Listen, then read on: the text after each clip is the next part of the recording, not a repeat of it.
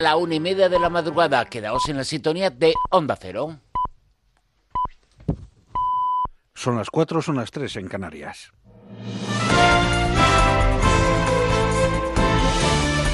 Noticias en Onda Cero. Buenas noches. Los cuatro sindicatos policiales mayoritarios, SUB, CEP, UFP y SPP, se han distanciado de la marcha convocada en Barcelona por la asociación Jusapol, en la que los Mossos de Escuadra han cargado contra independentistas, mientras que otras organizaciones han condenado las agresiones que se han producido. Las centrales mayoritarias consideran que la movilización de Barcelona ha sido inoportuna, ambigua y populista y han pedido que se deje a las fuerzas y cuerpos de seguridad del Estado al margen del debate político político. Por su parte, la asociación convocante Jusapol ha expresado su más enérgica condena por la brutal agresión a miembros de esta asociación y a sus familiares durante una manifestación en la que se han registrado 24 personas lesionadas y 6 detenidas. Antonio Luis Vázquez es el portavoz de Jusapol. Nosotros no nos ha gustado que la Generalitat cediese al chantaje de la violencia de los que eh, amenazan a reventar una manifestación y den prioridad a la gente que amenaza a los que legalmente solicitaron esa manifestación con 30 días de antelación.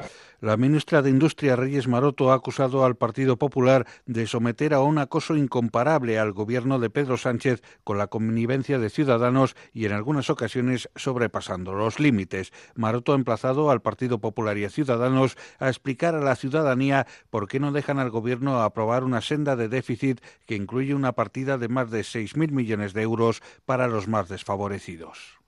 Fijaros, el Partido Popular, en convivencia con Ciudadanos, está en estos momentos realizando un acoso al Gobierno incomparable en democracia. Está bloqueando las instituciones y, como decía Ángel, está sobrepasando todos los límites. Como sabéis, no nos permiten aprobar la nueva senda de déficit, pero no eh, es que nosotros estemos eh, enfadados porque no nos permitan eh, que no se apruebe la nueva senda de déficit, compañeros y compañeras.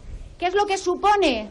Fijaros, lo que supone es que la ciudadanía, sobre todo aquellos más, más desfavorecidos, no puedan disponer de 6.000 millones de euros que nos permitirían blindar el estado de bienestar. El secretario general del Partido Popular, Teodoro García Egea, ha cargado contra el gobierno por denunciar que sufre una cacería del PP y Ciudadanos, cuando lo que ha habido ha sido una cacería contra el líder popular, Pablo Casado. Egea ha exigido a los socialistas que pidan perdón a Casado por las acusaciones sobre su título universitario. Dice el gobierno que hay una cacería contra el Partido Socialista. Cacería es insultar a un inocente. Cacería es cuestionar la profesionalidad de una persona intachable. Cacería es mentir descaradamente y escudarse en la mentira como hacen los cobardes. Y cacería es intentar cuestionar a una persona honrada, honesta, intachable, como nuestro presidente Pablo Casado, al que deberían de pedirle hoy perdón todos los socialistas que cuestionaron su trayectoria. Todos. El presidente de Ciudadanos, Albert Rivera, se ha comprometido a formar una mayoría constitucional inequívoca si llega a ser presidente del Gobierno, tras detallar el decálogo de reformas que propone su formación para garantizar la igualdad y la unidad de España. Rivera ha advertido de que si estas no se abordan, España corre el riesgo de romper el consenso constitucional. Yo creo que no se puede sacar prácticamente nada en esta legislatura, hay que ir a nuevas elecciones. Creo que Sánchez debe convencerse que no hay manera de avanzar con un gobierno que hace aguas, con un gobierno fraude, con un gobierno desencajado, y que hay que convocar elecciones, entre otras cosas, para tener una mayoría política fuerte. Yo creo que tiene que ser el constitucionalismo y no el sanchismo. Yo creo que el sanchismo es esa corriente de opinión que no cree en nada más que allá que en estar en la Moncloa a cualquier precio. El consejero delegado de Tesla, Elon Musk, ha aceptado un acuerdo con la Comisión de Bolsa y Valores de los Estados Unidos que le investiga por fraude, tras anunciar en Twitter una privatización de la compañía que nunca se produjo. Según este acuerdo, Musk se verá obligado a dejar la presidencia de la Junta Directiva y a pagar una multa de 40 millones de dólares a cambio de la retirada de los cargos presentados. Tesla y Musk pagarán cada uno 20 millones de dólares para resolver el caso y Musk renunciará como presidente de la empresa aunque seguirá siendo su director ejecutivo. Es todo, más noticias dentro de una hora y en ondacero.es. Síguenos por internet en ondacero.es.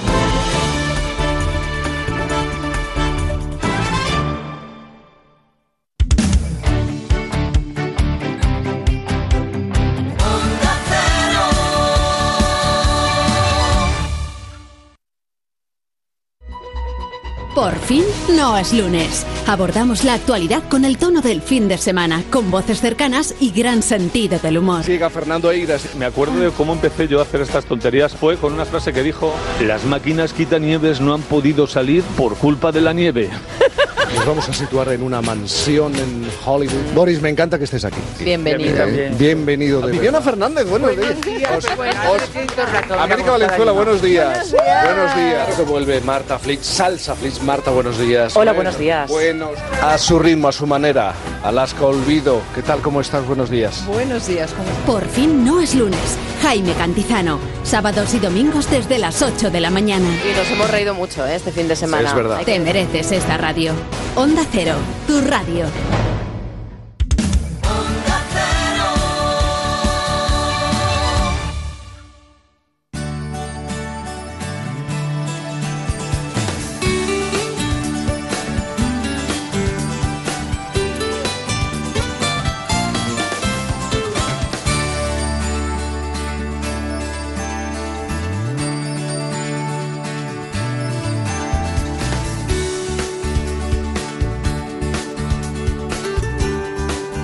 En buenas manos.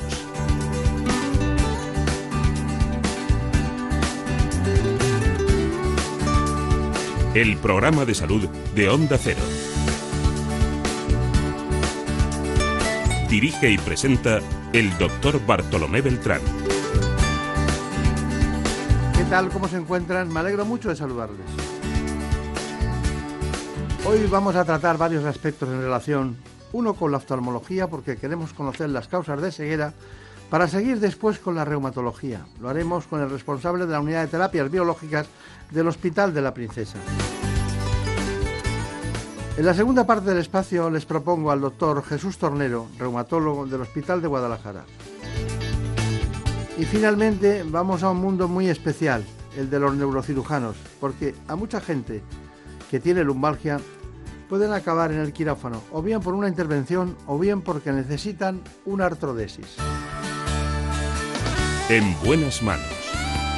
El programa de salud de Onda Cero. Sé que te duele, que ya no quiera verte aunque por las noches me esperes. Que ya eres una más y en el mundo hay tantas mujeres. Sé que te duele, ay cómo te duele. Así que acudimos a la Clínica de la Zarzuela de Madrid con el oftalmólogo el doctor Miguel Zato. Es profesor catedrático de esa especialidad y vamos a hablar con él de ceguera. ¿Cómo te duele? Entre las causas de ceguera ya saben que figuran las cataratas, el glaucoma y últimamente en crecimiento total la degeneración macular asociada a la edad. Conmigo.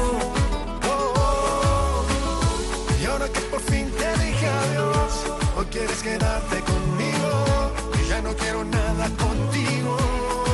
Sé que te duele saber que mis canciones y nuestro amor ya no riman. Les propongo este espacio ahora para que conozcan ustedes sus coordenadas, el informe que nos adentra en ese problema, la ceguera. En buenas manos.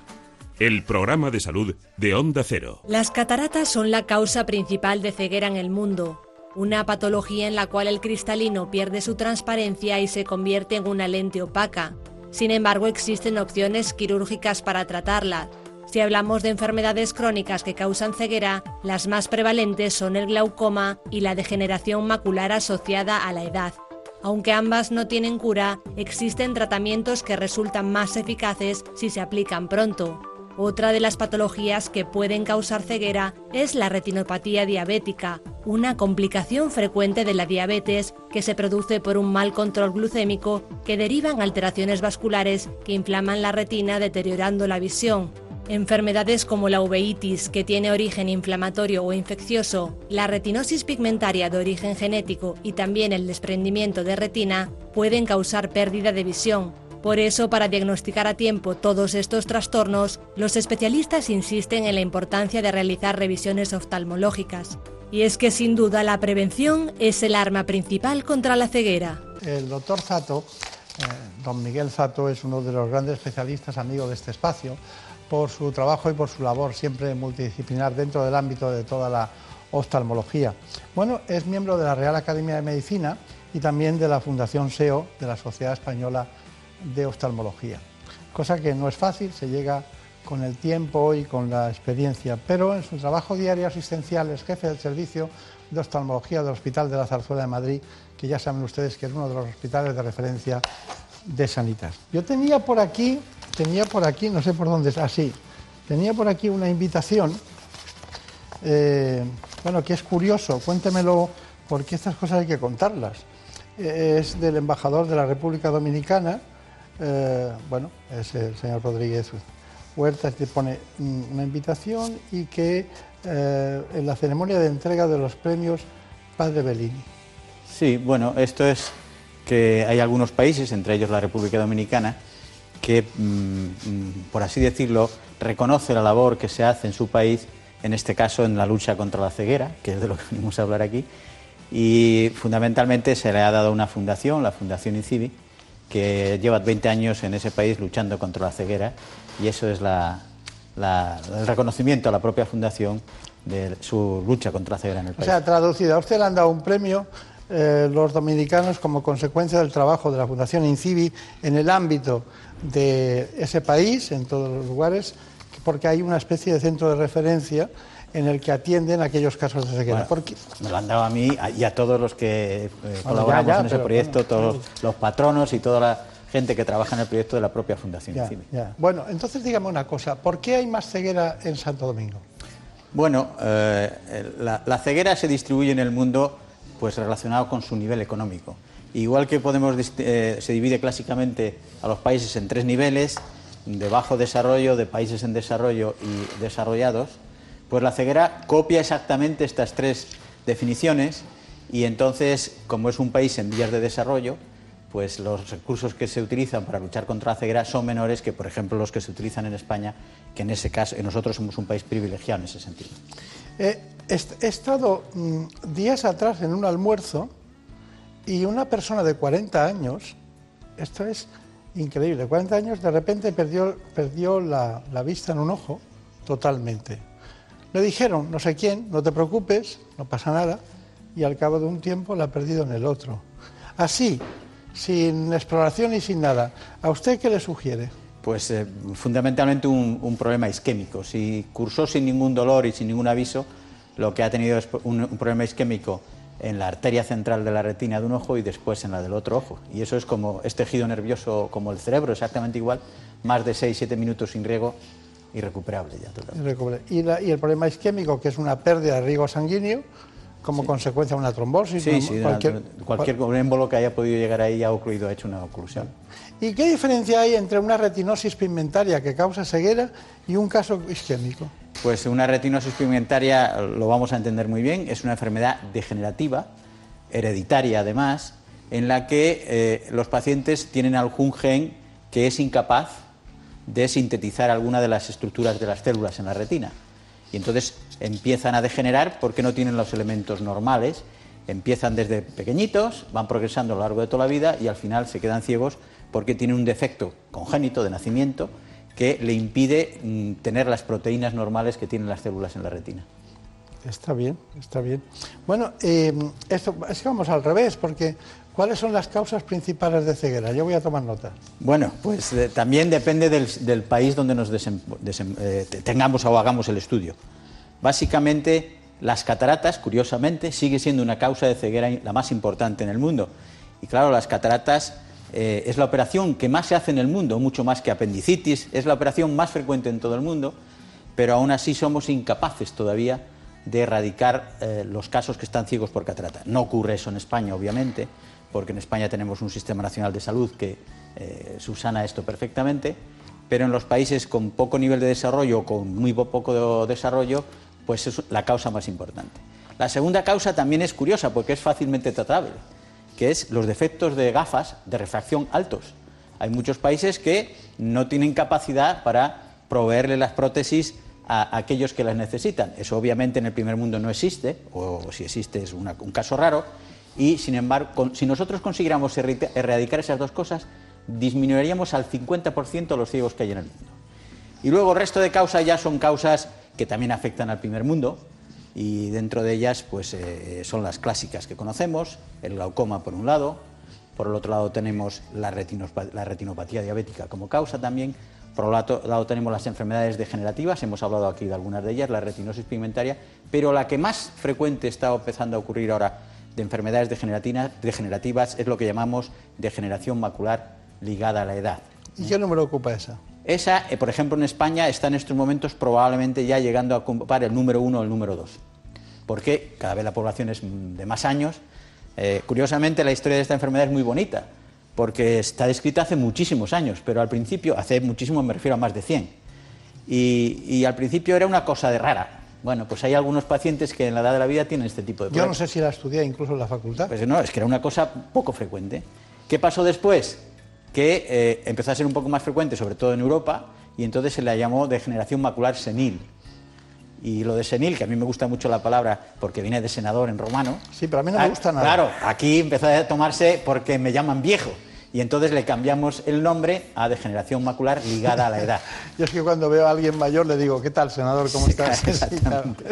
Pero, y se lo toma bien, pero que si le digo, ¿qué tal, hombre senil? Se lo tomaría mal, fatal. claro, por eso es- ese es el problema, por Tenemos eso mucha cambiamos el información, ¿verdad? Hola, buenos días. Hola, buenos días. Es. Marilo Hoyos que nos acompaña de nuevo en este espacio, porque esto, esto va como las capas de cebolla, va creciendo lentamente.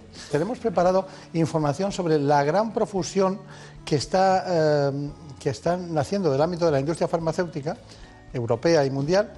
Eh, bueno, mundial y europea es lo mismo ya porque la transmisión del conocimiento es increíble, pero sobre todo por una cuestión, y es que hay muchos medicamentos en líneas de aprobación, los recientemente aprobados, para la degeneración macular asociada a la edad. Porque en cuanto hay algo que, que sube en su estadística, automáticamente los que intentan curarlo quieren solucionar con medicación. ¿no? Es un Sí, sí, mercado al sí, final. claro, claro. Es un mercado de investigación, pero un mercado. Bueno, eh, mm, entonces, dicho todo esto, me ha gustado mucho el dato que prácticamente entre las cataratas y los defectos de refracción engloban el 50% de las cegueras que usted ha manifestado eso. Pero hay una cosa, cuando hablamos de defectos de refracción estamos hablando de miopías altas. Sí, sí, nos referimos, claro. Un paciente que tiene una miopía de dos dioptrías ve lo suficiente para... de- Estamos hablando de pacientes que tienen a lo mejor 9, 10, 15 o 20 dioptrías y no pueden llevar gafas porque no existen o no se las puede conseguir en el país. Obviamente Claro, estamos claro, claro, claro. Pero hay muchos matices, hay muchos tipos de ceguera, pero hay una que es la retinopatía eh, diabética, que bueno, ocurre cuando las personas pues, tienen un síndrome metabólico, son diabéticos, va avanzando y tal. ¿Me puede decir la evolución? Sí, la- la- la- es, es importante porque el número de diabéticos en el mundo sigue aumentando y cada vez hay más, y en España también.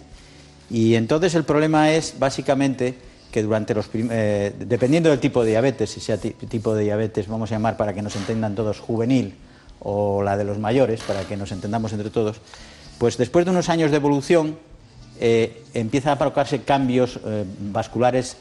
A mí me gusta muy poco cuando estamos hablando para el público en general hablar de, términos médicos puros y duros, porque si no no se entiende. Pero bueno, existen cambios vasculares en los vasos de pequeño tamaño. ¿eh? Y estos cambios vasculares en los vasos de pequeño tama- tamaño, producido por el síndrome metabólico que tenemos, originan inmediatamente trastornos importantes en la retina. Originan hemorragias, originan inflamación y edema, y esto poco a poco va progresando y entra en un círculo vicioso. Como el organismo no sabe cómo defenderse, como yo tengo trastornos eh, nutri- nutricionales, creo nuevos vasos para que vaya más sangre y a ver si aquello se arregla, pero son vasos patológicos y sangra más y empieza a evolucionar. Y entonces nosotros eh, clínicamente, para que lo entienda todo el mundo, eh, lo clasificamos en situaciones según la evolución, como has preguntado. La primera es, tengo diabetes pero no tengo afectación en la retina, eso estoy todavía normal, y entonces esos pacientes como mínimo se deben de revisar cada cinco años, lo ideal sería una vez al año. Y tengo ya algún signo de estos del que hemos hablado, de alteraciones en el fondo de ojo, pero todavía, y entonces eso ya se llama retinopatía diabética simple. Y esa va a ir evolucionando progresivamente hacia dos tipos de lesiones fundamentales en la diabetes.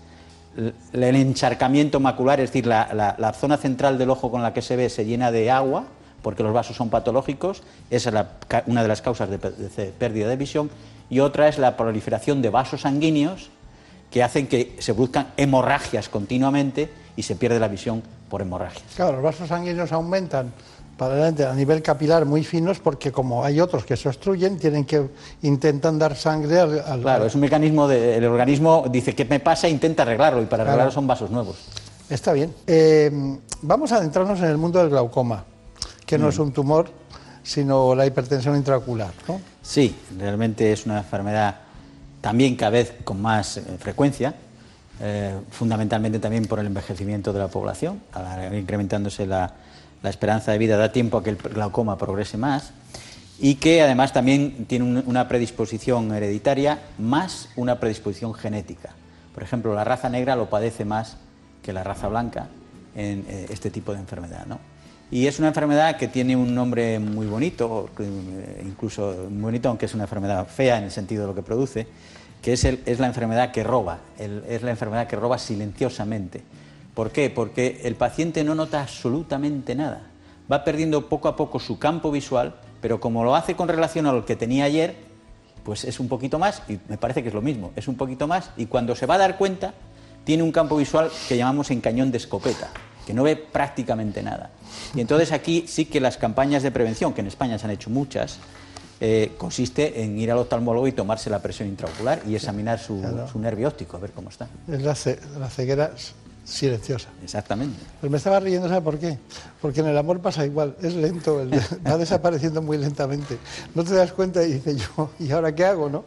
¿No? Pasa eso. Sí, es sí, pero el amor se reenamora uno periódicamente. ¿no? Sí, ah, bueno, ya me contará. Sí, sí. ¿Cómo se De la misma eso? persona puede ser, no pasa nada. ¿eh? Sí, sí, no, hostia, yo siempre me refería a la misma persona. Claro, claro. Bueno, pero que, que hay, hay cosas que de repente, mm, mm, a nivel anímico y a nivel personal, descienden y no sabemos por qué, ¿no? No sabemos, no, tenemos las causas, Sí, ¿no? claro. Es muy curioso. El glaucoma, también llamado ladrón silencioso de la visión, es una enfermedad que afecta al 3% de la población, según la Sociedad Española de Glaucoma. Aparece cuando la tensión ocular es tan elevada que provoca lesiones en el nervio óptico de ambos ojos.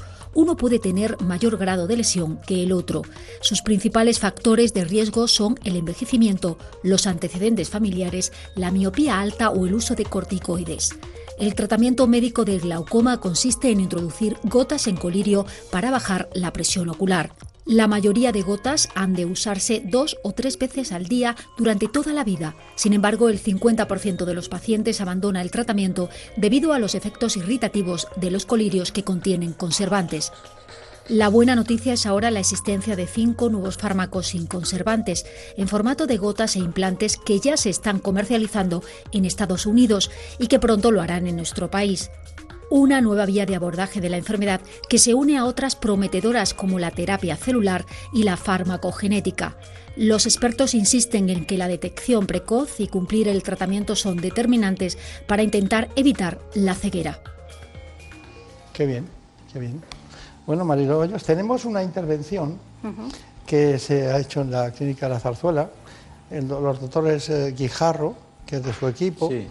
y Javier Bueno. Sí. Eh, creo que era un- algo en relación, en la clínica, en relación con precisamente eh, una intervención de glaucoma.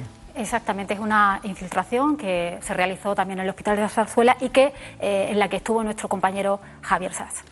Es un paciente, Pilar, de 79 años, que ya hace un año acudía a, nuestras consultas por una pérdida de visión, sobre todo notaba que veía las imágenes deformadas con su ojo derecho. Cuando acudió a la consulta le hicimos una exploración completa y presentaba una pérdida visual y con la exploración le diagnosticamos una membrana de- del miope.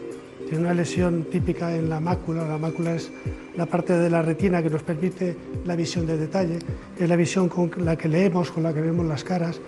Entonces los pacientes notan que justo en el centro, cuando fijan la vista, tienen un problema, que la visión de alrededor la mantienen bien. Entonces este tratamiento, el tratamiento hoy en día de este tipo de lesiones, inyectamos dentro del ojo unas medicinas para que lleguen directamente a la zona que hay que, que hay que tratar y este fármaco es capaz de frenar esos vasos que han crecido, secarlos y cerrarlos. Este es el blefarostato, que es el instrumento que nos permite alejar las pestañas del campo. Esto me sirve para marcar la zona de donde quiero poner el pinchazo, que se hace a 3, 4 milímetros del limbo. El limbo es la parte que separa la córnea de la esclera. Ya hemos marcado ya he entrado. Ahora ya. Ya he inyectado toda la medicación.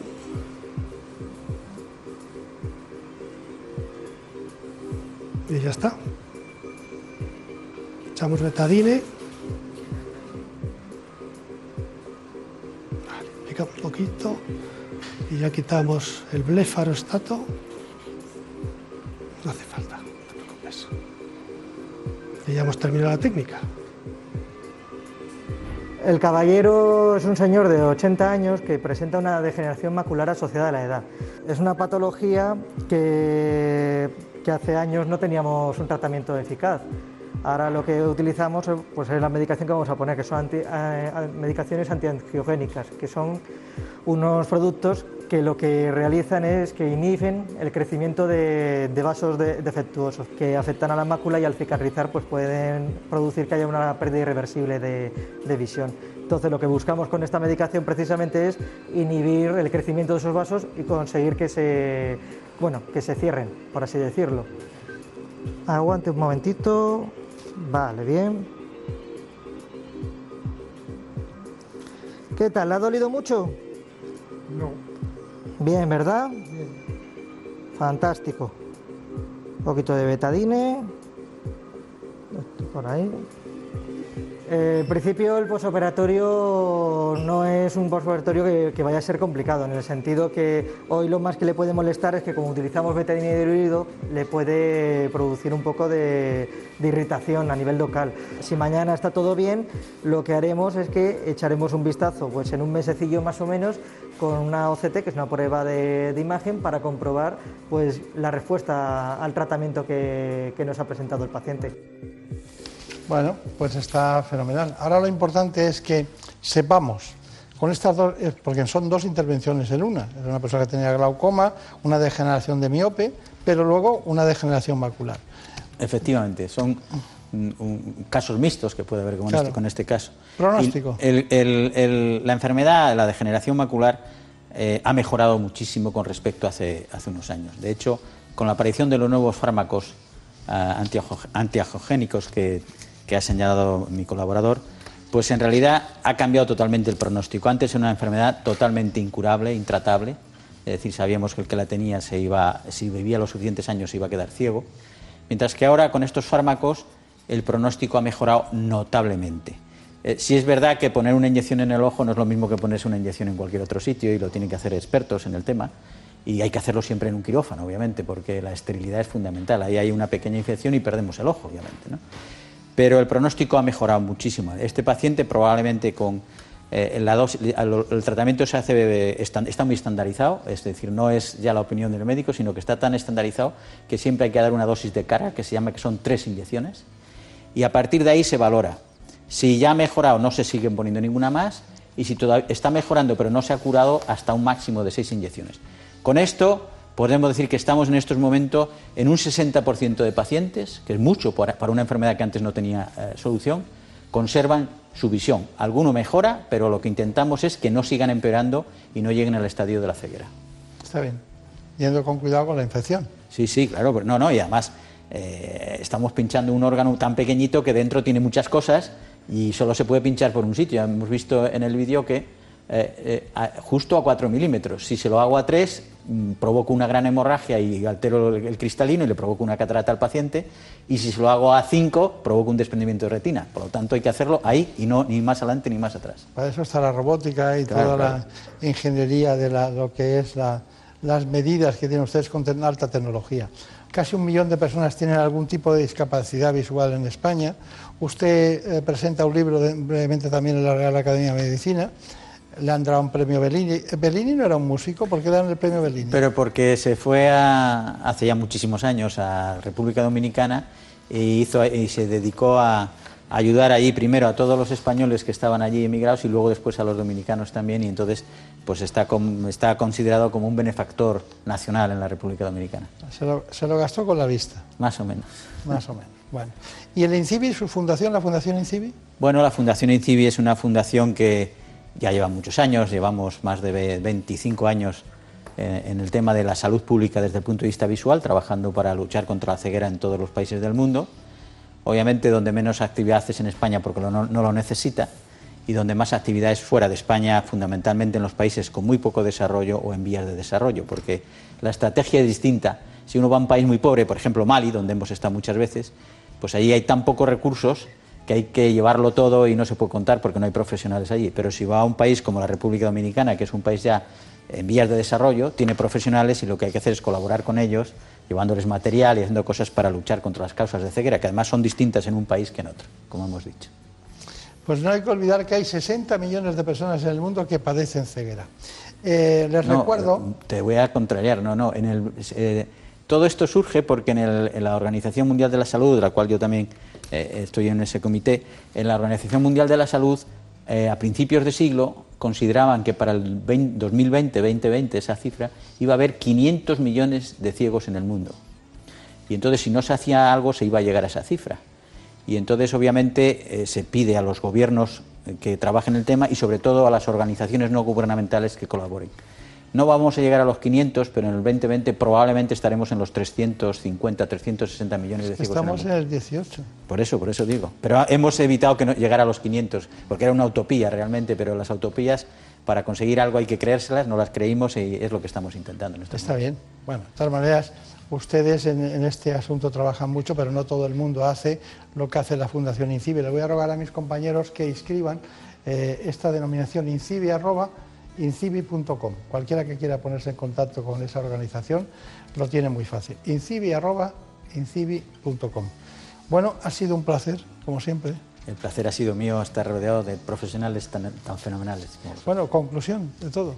Bueno, pues que eh, yo diría una cosa, uno cuando habla de la ceguera, pues eh, a lo mejor no es tan ma- llamativo como decir tengo una apendicitis, eh, desde el punto de vista de llamativo, pero la Organización Mundial de la Salud estima que para el 2020, si no hemos luchado contra la ceguera en los países en los que podemos luchar, porque en España obviamente no, es tan necesario, solamente hay que hacer prevención para disminuir lo que existe, eh, será, dependiendo del país, causa sobre todo de muerte en algunos países, porque no existe la estructura. Nosotros tenemos la Organización Nacional de Ciegos Españolas, que es, yo diría, en mi opinión, y esta es mi opinión, la mejor del mundo, pero si no es la mejor, es de las mejores del mundo.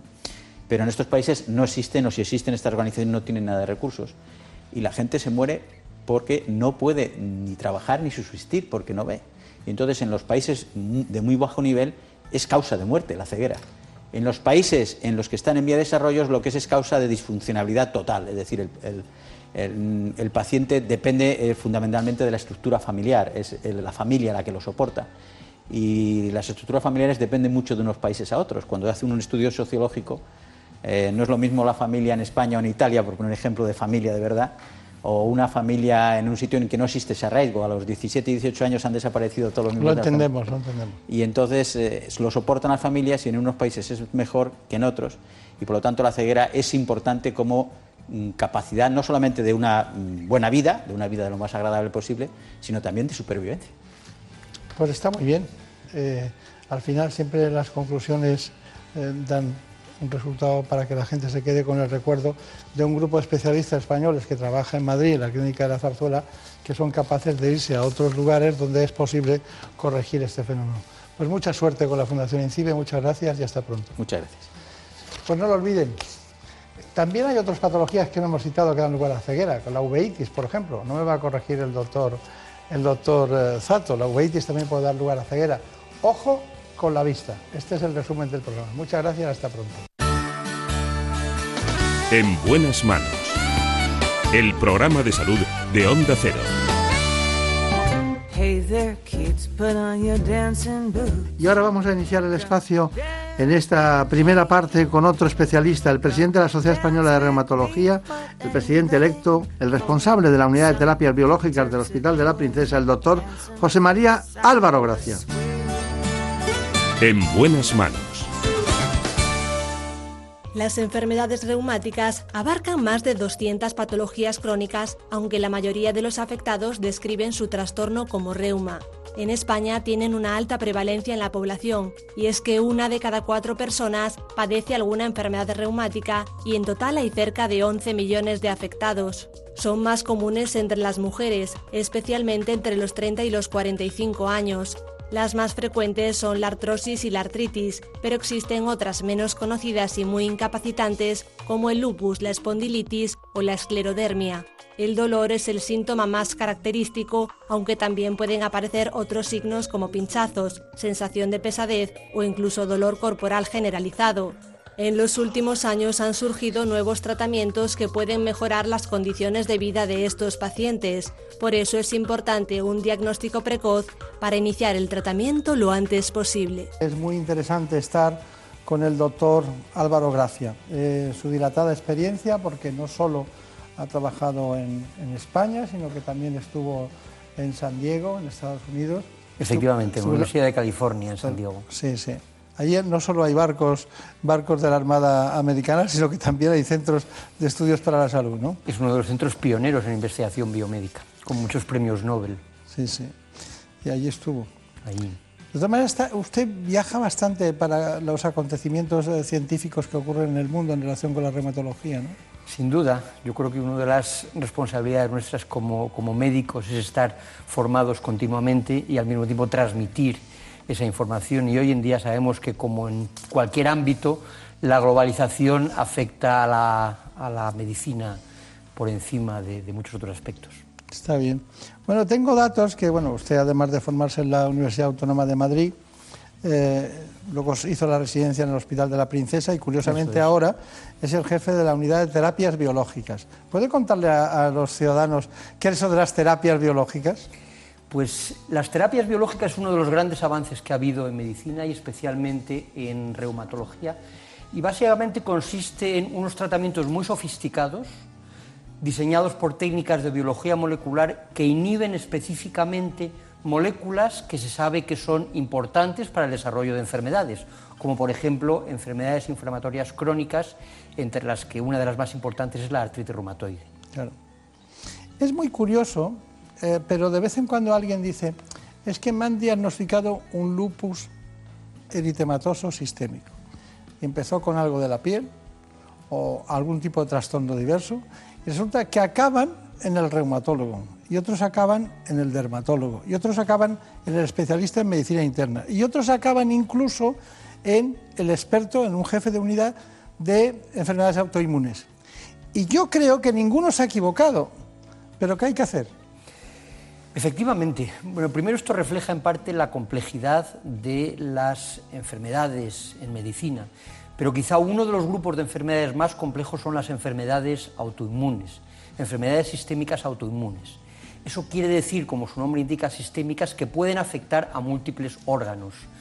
Desde ese punto de vista, no es de extrañar que a lo mejor si un paciente con una enfermedad sistémica que puede empezar por un problema de riñón vaya a un nefrólogo, si empieza por un problema de la piel, vaya a un dermatólogo, o si empieza por un problema del sistema nervioso, vaya a un neurólogo. No es raro, pero sí que es verdad que desde dentro de ese concepto de enfermedades multisistémicas, por una parte los internistas también se encargan de ellos, pero quizá el especialista que globalmente más se ha dedicado a este tipo de enfermedades es el reumatólogo.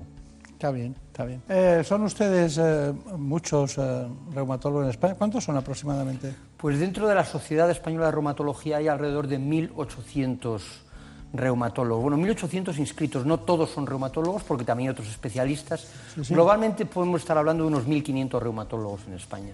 Muy bien, muy bien, está bien. Que es una cifra razonable, pero el problema es que hay cierta inequidad y en algunas comunidades autónomas hay un importante déficit de reumatólogos por ejemplo la comunidad eh, en Galicia, en Castilla-La Mancha, en Castilla. Pero no en Cataluña. No en Cataluña. Seguramente en Cataluña, Madrid y País Vasco es donde mayor número de reumatólogos, menos déficit hay, pero hay en otras eh, comunidades autónomas en las que existe Fueron un muy pioneros importante. los catalanes en reumatología.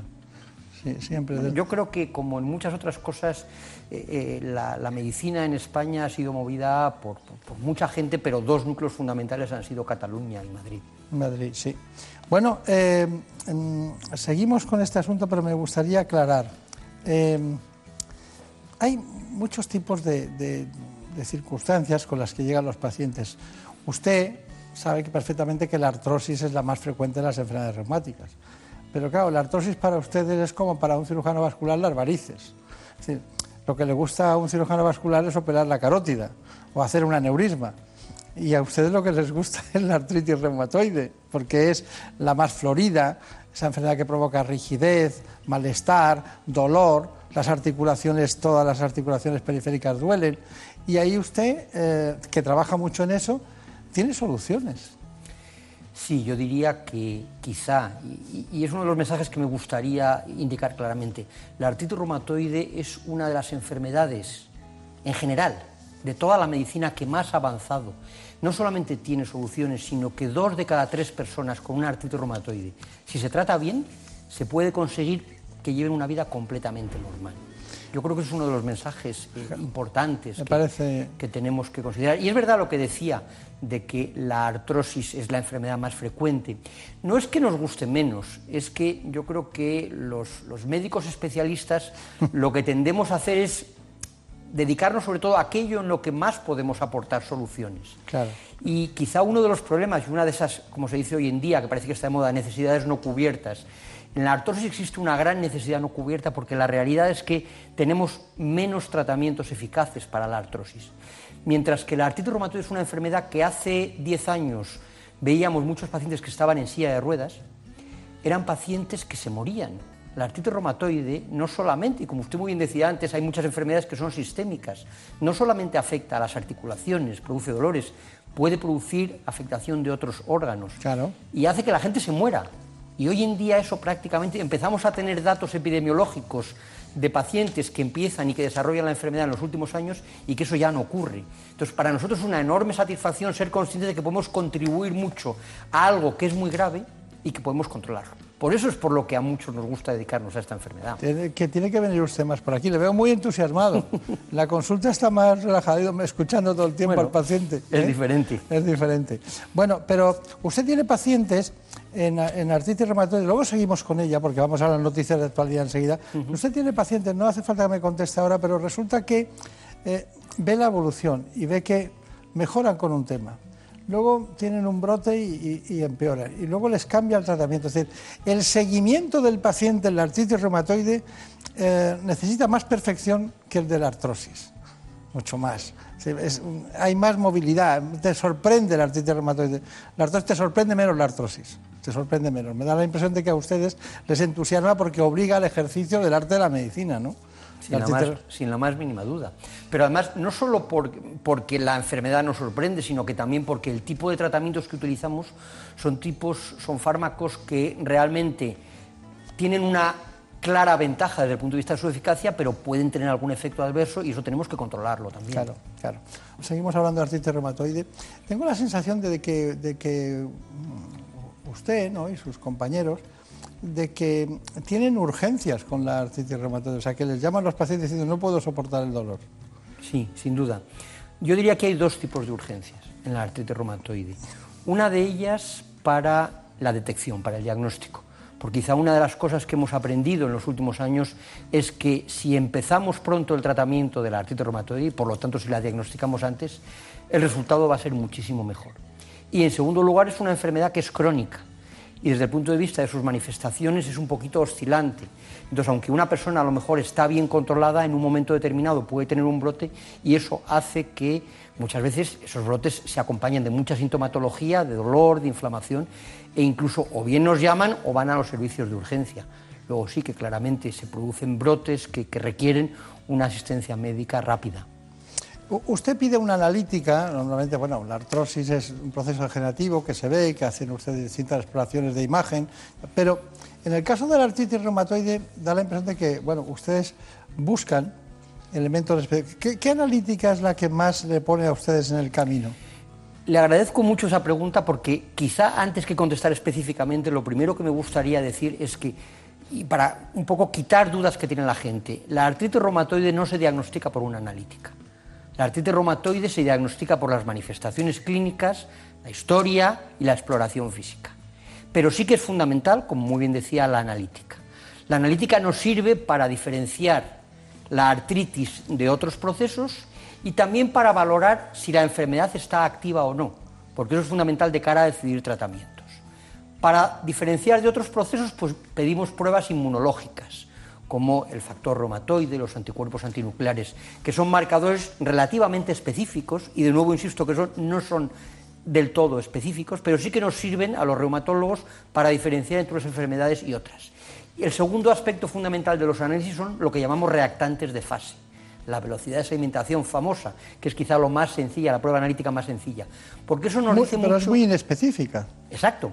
Es muy inespecífica, pero es muy sensible, quizá todavía es más sensible la proteína C reactiva, la PCR, nos permite saber muy bien si hay actividad inflamatoria o no. Y un tercer aspecto de esos análisis para detectar algo que ya hemos comentado antes, que son algunos de los posibles efectos adversos de los medicamentos. Sobre todo quizá lo más característico es sobre el hígado o sobre la médula ósea. Esos son los tres grupos grandes de análisis que pedimos en un paciente con sospecha o cuando estamos pensando o cuando ya está diagnosticado de artritis reumatoide. Realmente ustedes ponen medicación potente. ¿eh? Muy potente. Muy potente. Y eso tiene que, eh, que, o sea, no estoy intentando eh, generar una adversidad hacia el medicamento. Estoy intentando que entiendan que para algo muy potente y sistémico hay que lucharlo con una artillería muy pesada. De nuevo, tengo que decirle que le agradezco mucho que toque este tema porque es uno de los conceptos que también tenemos que dejar claro.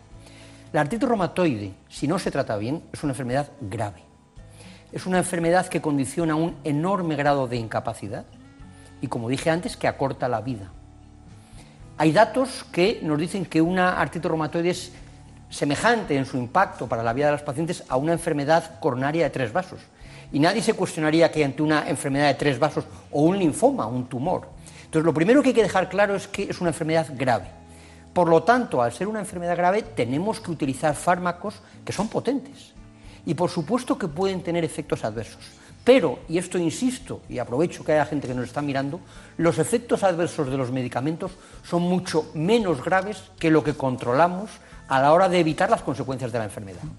Y además son fármacos que están muy bien estudiados y que además los reumatólogos conocemos muy bien, sabemos detectar esos efectos adversos y podemos manejarlos muy bien. O sea que quiero lanzar un mensaje de tranquilidad. Aunque utilicemos fármacos potentes, cuando le recomendamos a un paciente con artritis reumatoide un fármaco de estas características, que los pacientes estén convencidos de que es mucho mejor lo que vamos a ganar que los posibles riesgos de estas enfermedades. Y luego ustedes saben manejar muy bien cuando, eh, por lo que sea, no consiguen el efecto deseado, el efecto ese diana sobre los distintos receptores para evitar ese. Ustedes utilizan los tradicionales corticoides. Sin duda.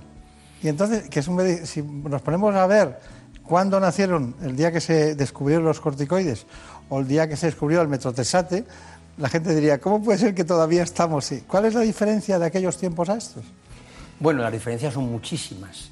Hemos avanzado en el conocimiento de los mecanismos patogénicos, eh, hemos avanzado mucho en lo que es el manejo, pero sin duda los corticoides es uno de los fármacos. Yo siempre digo que si tuviera que llevarme tres fármacos a una isla desierta, uno de ellos serían los corticoides.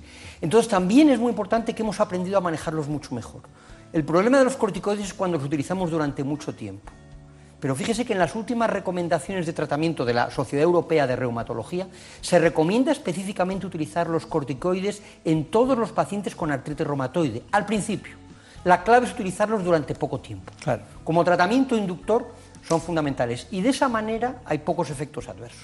Estamos jugando con el tiempo, estando el conocimiento, que la reiteración me, me priva de darles más. Mire, eh, vamos a hablar de, los, de unos fármacos que vamos a llamar biológicos. Los medicamentos biológicos están compuestos por moléculas de gran tamaño formadas por proteínas que son producidas por organismos vivos. Mediante biotecnología se aísla la proteína que interesa, se produce, se extrae, se purifica y se envasa para su utilización. Un medicamento biosimilar, sin embargo, se produce a partir de moléculas de síntesis química. Es una réplica del producto biológico, pero no una réplica exacta, ya que es imposible copiar una célula viva.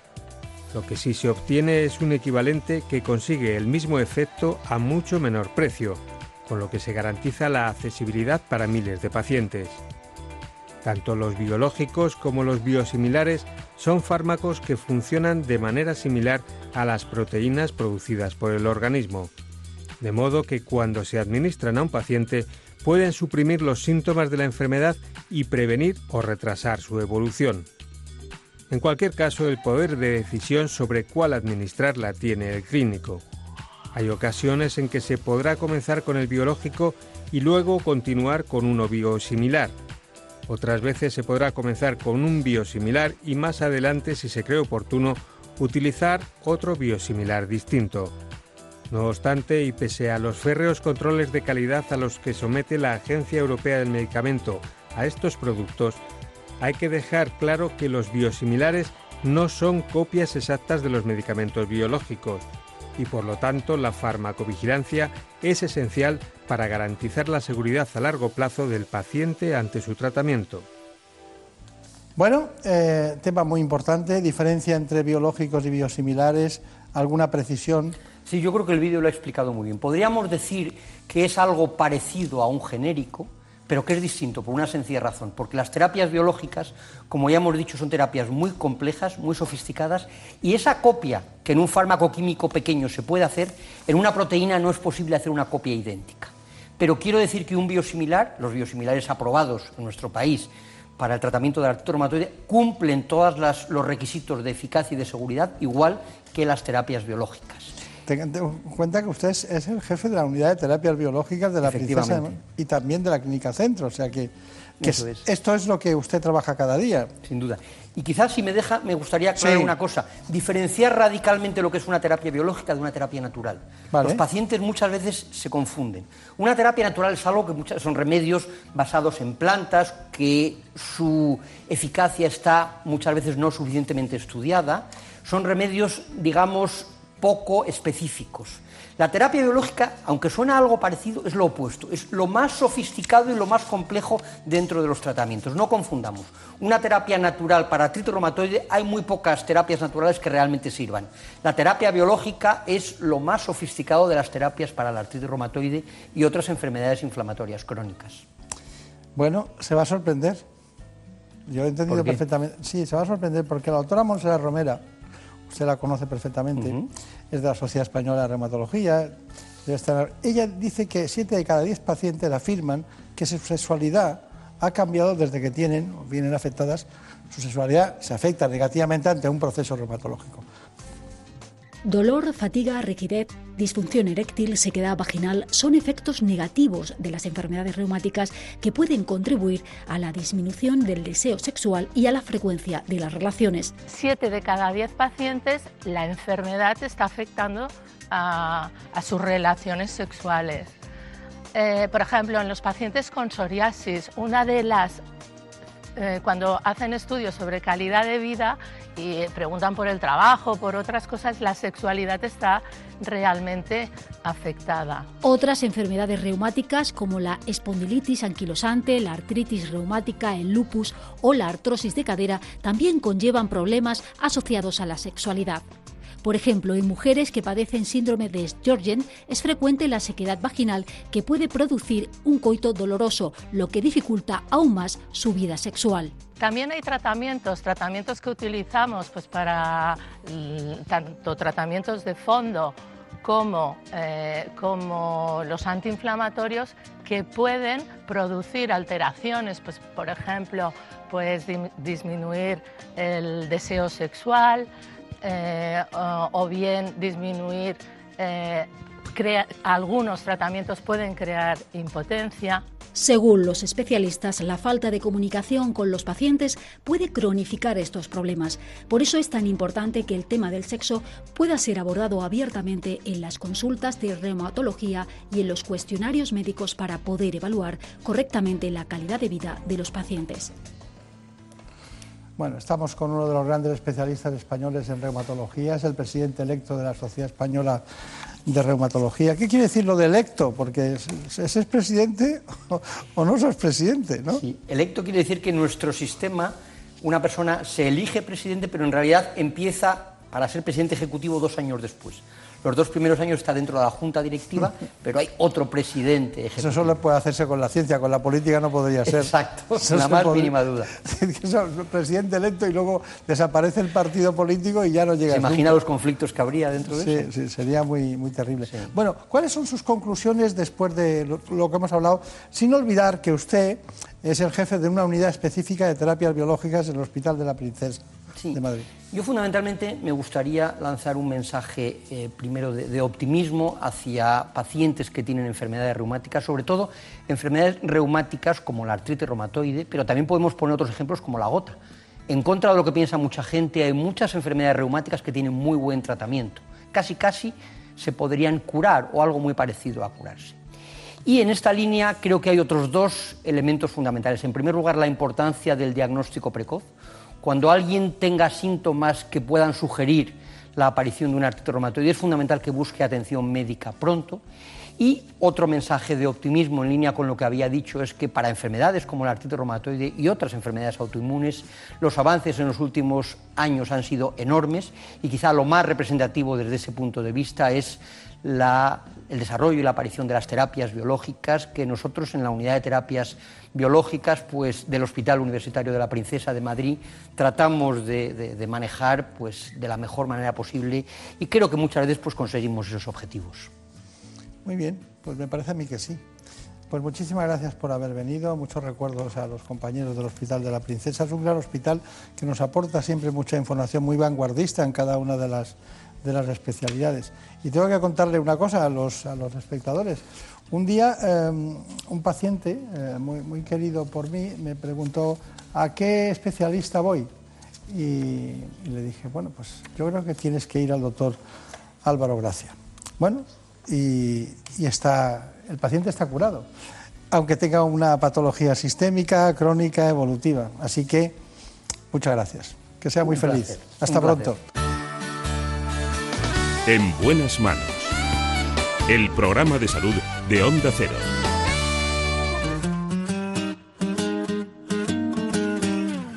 Pude decir que no eras lo que yo buscaba. Ya están aquí atentos mis compañeros para contarles lo que ha pasado en la última hora en España y en el mundo. pasar el rato y nada más.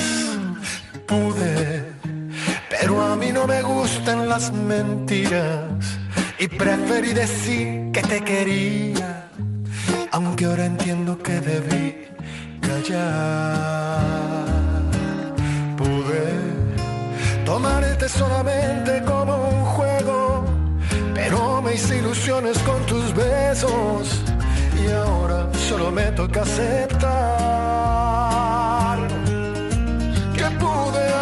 sido más maduro, ser más inteligente para darme cuenta a tiempo que tú no ibas a quererme y saber que tú conmigo te querías divertir. O pude haber escondido mis cartas o tal vez solo mentirte para que no te asustaras y decirte que tu amor no me importaba y es tan claro que tú seguirías aquí. Pude haber dejado las cursilerías para otra relación, pero siempre que me entrego me domina el corazón y por eso aunque pude, hoy me quedo sin tu amor.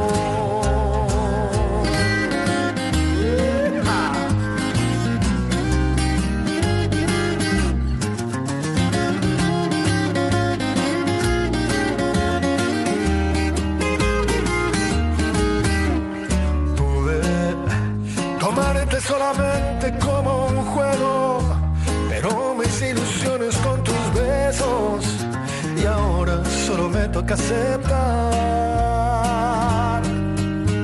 que pude haber sido más maduro, ser más inteligente para darme cuenta a tiempo que tú no ibas a quererme y saber que tú conmigo te querías divertir. O pude haber escondido mis cartas o tal vez solo mentirte para que no te asustaras y decirte que tu amor no me importaba y es tan claro que tú seguirías aquí. Que pude haber sido más maduro, ser más inteligente para darme cuenta a tiempo que tú no ibas a quererme y saber que tú conmigo te querías divertir. Escondido mis cartas o tal vez solo mentirte para que no te asustaras y decirte que tu amor no me importaba y es tan claro que tú seguirías aquí. Pude haber dejado las cursilerías para otra relación, pero siempre que me entrego me domina el corazón y por eso aunque pude, hoy me quedo sin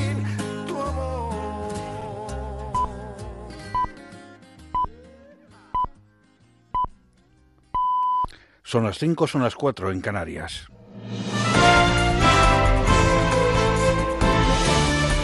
Noticias en Onda Cero. Buenas noches. El presidente de la Generalitat, Quim Torra, ha rechazado la posibilidad de destituir al conseller de Interior, Miquel Buch, aunque le ha encargado que analice si las cargas de los Mossos de Escuadra en la manifestación soberanista de ayer en Barcelona han respetado los protocolos previstos. Los Mossos cargaban contra los manifestantes independentistas que querían impedir una movilización de la Asociación de Policías y Guardias Civiles Jusapol, unos altercados que han concluido con seis detenidos y 24 personas heridas. Antonio Luis Vázquez, portavoz de Jusapol, ha explicado que además de la equiparación salarial, la manifestación pretendía solidarizarse con sus compañeros que trabajan en Cataluña. Hay un acto de reconocimiento a los policías y guardias civiles que vinieron hace un año a Cataluña a cumplir con su obligación y con su deber.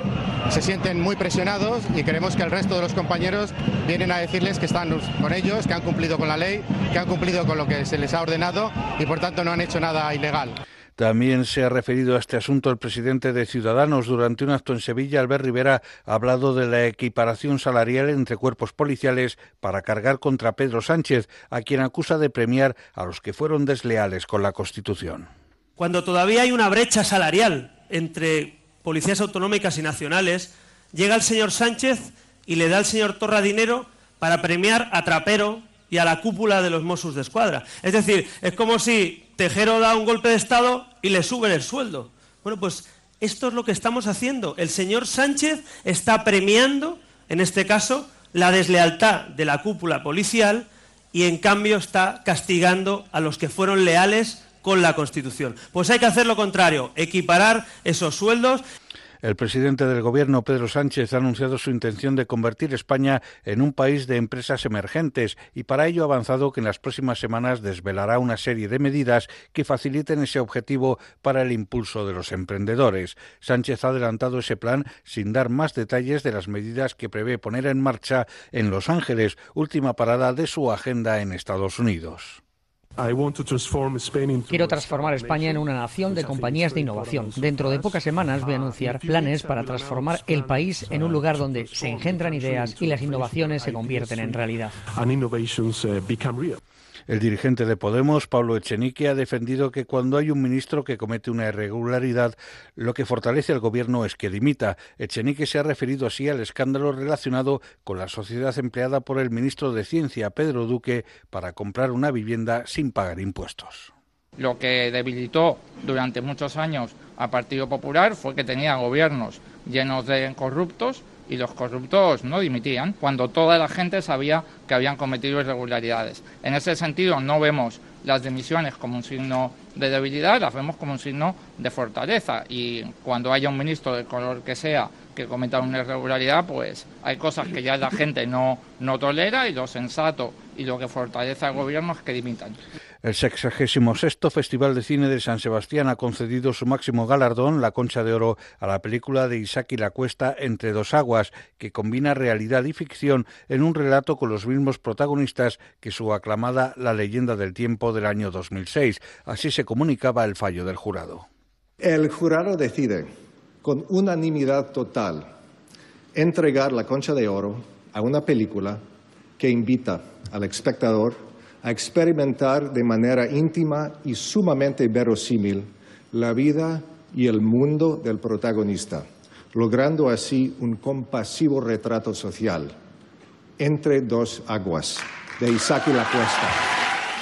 Y la policía de Nicaragua ha realizado un nuevo ataque contra manifestantes que participaban en una protesta pacífica contra el presidente Daniel Ortega en Managua. La policía nicaragüense ha atacado de forma repentina a los manifestantes con granadas aturdidoras, balas de goma y agresiones físicas. Algunos de los manifestantes afirman que la policía ha detenido a cerca de una veintena de personas y se las han llevado en camionetas. La policía advierte de que las protestas contra Ortega son ilegales, mientras que organizaciones humanitarias señalan que la legislación sí acepta las manifestaciones como un derecho constitucional. Es todo, más noticias dentro de una hora y en ondacero.es. Síguenos por internet en ondacero.es.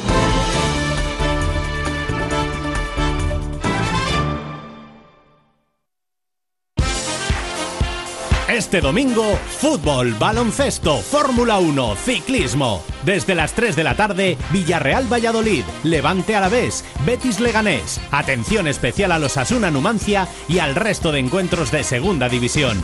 Este domingo, vive el deporte en Radio Estadio. Héctor Fernández, Javier Ruiz Taboada y las mejores voces del deporte. Te mereces esta radio. Onda Cero, tu radio.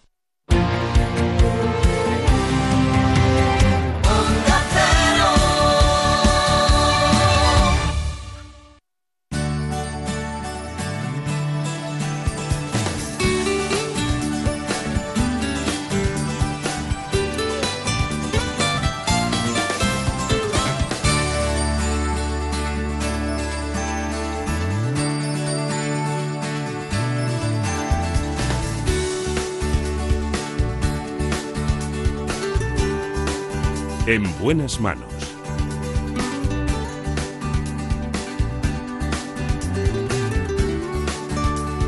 El programa de salud de Onda Cero. Dirige y presenta el doctor Bartolomé Beltrán. Pues seguimos aquí, seguimos adelante con la promesa que les hacía al principio del espacio, y es que queremos conocer las verdades y mentiras sobre las enfermedades reumáticas. Lo hacemos con el doctor Jesús Tornero.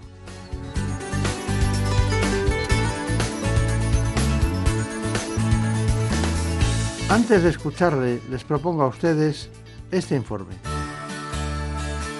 En buenas manos. El programa de salud de Onda Cero. Existen más de 200 enfermedades reumáticas distintas que afectan al aparato locomotor, articulaciones, huesos, músculos, tendones y ligamentos. Cualquier síntoma como rigidez al levantarnos, hinchazón, enrojecimiento o dolor que curse en el sistema musculoesquelético merece que le prestemos nuestra atención para que el reumatólogo pueda establecer un diagnóstico preciso y determinar de qué enfermedad se trata. Unas patologías, las reumáticas, muy prevalentes que afectan a uno de cada cuatro españoles mayores de 20 años y no solo a personas en edad avanzada, también a jóvenes e incluso a niños. ¿Y dónde está el origen de estas enfermedades? Pese a lo que se cree, todas no son inflamatorias como la artritis o degenerativas como la artrosis. También pueden desencadenarse debido a infecciones por virus B y C o por VIH e incluso por un desequilibrio metabólico que puede provocar osteoporosis. Pero sin duda el gran cambio en el diagnóstico de este tipo de patologías ha venido con el descubrimiento de las enfermedades reumáticas autoinmunes sistémicas como el lupus eritomatoso, la esclerodermia y la fibromialgia entre otras, y en estos casos, aunque la primera manifestación es el dolor en las articulaciones, también pueden dañar a cualquier otro órgano. Las enfermedades musculoesqueléticas autoinmunes sistémicas aún son grandes desconocidas para la población e incluso para los profesionales de la medicina. Sin embargo, debemos detectarlas precozmente para evitar secuelas permanentes y discapacidad en el paciente. Bueno, pues aquí estamos dispuestos a hablar de este problema de las enfermedades reumáticas que en realidad afecta a un gran número de población, eh, algunas pueden ser infantos juveniles, pero también el más profuso eso está en las personas más mayores. Está con nosotros el doctor Jesús eh, Tornero, que es jefe del servicio de reumatología del Hospital de Guadalajara, ha sido presidente de la Sociedad Española de Reumatología y es uno de nuestros grandes amigos. También está Ana Villalta. Bueno, aquí lo de verdades y mentiras me encanta, porque es una manera de ir desbrozando eh, todos los problemas reumatológicos. ¿no? Eh, ¿Por qué decidimos hacer eh, verdades y mentiras usted y yo? Bueno, estuvimos hablando hace poco sobre los mitos y las falsas creencias que persisten y que perduran en la cultura popular a propósito de una, de una área de la medicina tan, tan frecuente y que tiene tanto impacto como, como son las enfermedades reumáticas. Y yo creo que, que sí que es importante seguir insistiendo sobre lo que es verdad y lo que es mentira. Por ejemplo, ¿a ustedes no les gusta nada hablar de reuma? No, bueno, yo creo que reuma es una palabra que efectivamente está en el diccionario de la Real Academia, pero quizás sería mejor hablar de enfermedades reumáticas. Bien. Sí, porque la- lo que es la literatura es una cosa y lo que es la ortodoxia científica es otra, ¿no? Por tanto, en ese sentido estamos de acuerdo. Pero la gente dice, el reuma no se cura, dígame. Bueno, vamos a ver, hay, eh, como en general en la medicina, un conjunto de enfermedades reumáticas que sí que se curan, que son las eh, enfermedades producidas por, por agentes infecciosos, por microbios. Hace no tantos años, la fiebre de Malta, la brucelosis, producía importantes consecuencias en, en las articulaciones y dejaba mucha gente inválida. Y hoy día, gracias a la- a- al control veterinario y también a que hay antibióticos muy eficaces, no solo la fiebre de Malta, sino otras muchas enfermedades infecciosas de los huesos y de las articulaciones se curan. Hemos avanzado mucho, no solo ya en la curación, sino también en que muchas enfermedades, sobre todo las inflamatorias, somos capaces de controlar el mecanismo que produce la inflamación y por lo tanto de prevenir el dolor, de prevenir el sufrimiento y de prevenir la incapacidad. Claro. Eh, la fiebre de Malta, ustedes dirán, que ¿de qué están hablando? La brucelosis. Bueno, es una enfermedad que procedía de la ingesta de queso, mal curado por el ganado, y que se daba en, las dos Castillas, sobre todo en Castilla-León, y también en Argentina había mucha, mucha brucelosis. Cada vez ha disminuido eh, la cantidad, y el gran autor era un internista que se llama Misael Bañuelos, que escribió un libro dedicado exclusivamente a la brucelosis. Ya no se ve, ¿no? Ya no se ve, ya no se ve. Pro- Eh, producía molestias gástricas y, y- y lumbalgias muy frecuentes. Sí, producía una fiebre que se decía clásicamente que eh, se producía mucha sudoración y que ese sudor, ese sudor olía a, a paja mojada. y Sí, era, olor era un- pajizo. Sí, Decía, sí, sí. decía exactamente el libro que los pacientes cuando entraban en su- en su habitación olía a olor pajizo. Tenían sudoración profusa y eran eh, positivo a los análisis, al análisis de eh, tifoideas o, o análisis que no eran exactamente de Brucela, ¿no? Sí. Esa enfermedad producía, aparte de la fiebre y del estado de postración general importante, producía unas eh, afectaciones de la columna vertebral, eh, sobre todo, y también de las articulaciones, que eran tremendas, tremendas. Yo he llegado a ver, eh, al principio de mi ejercicio profesional, eh, personas eh, con secuelas neurológicas graves secundarias a la afectación vertebral. Está bien.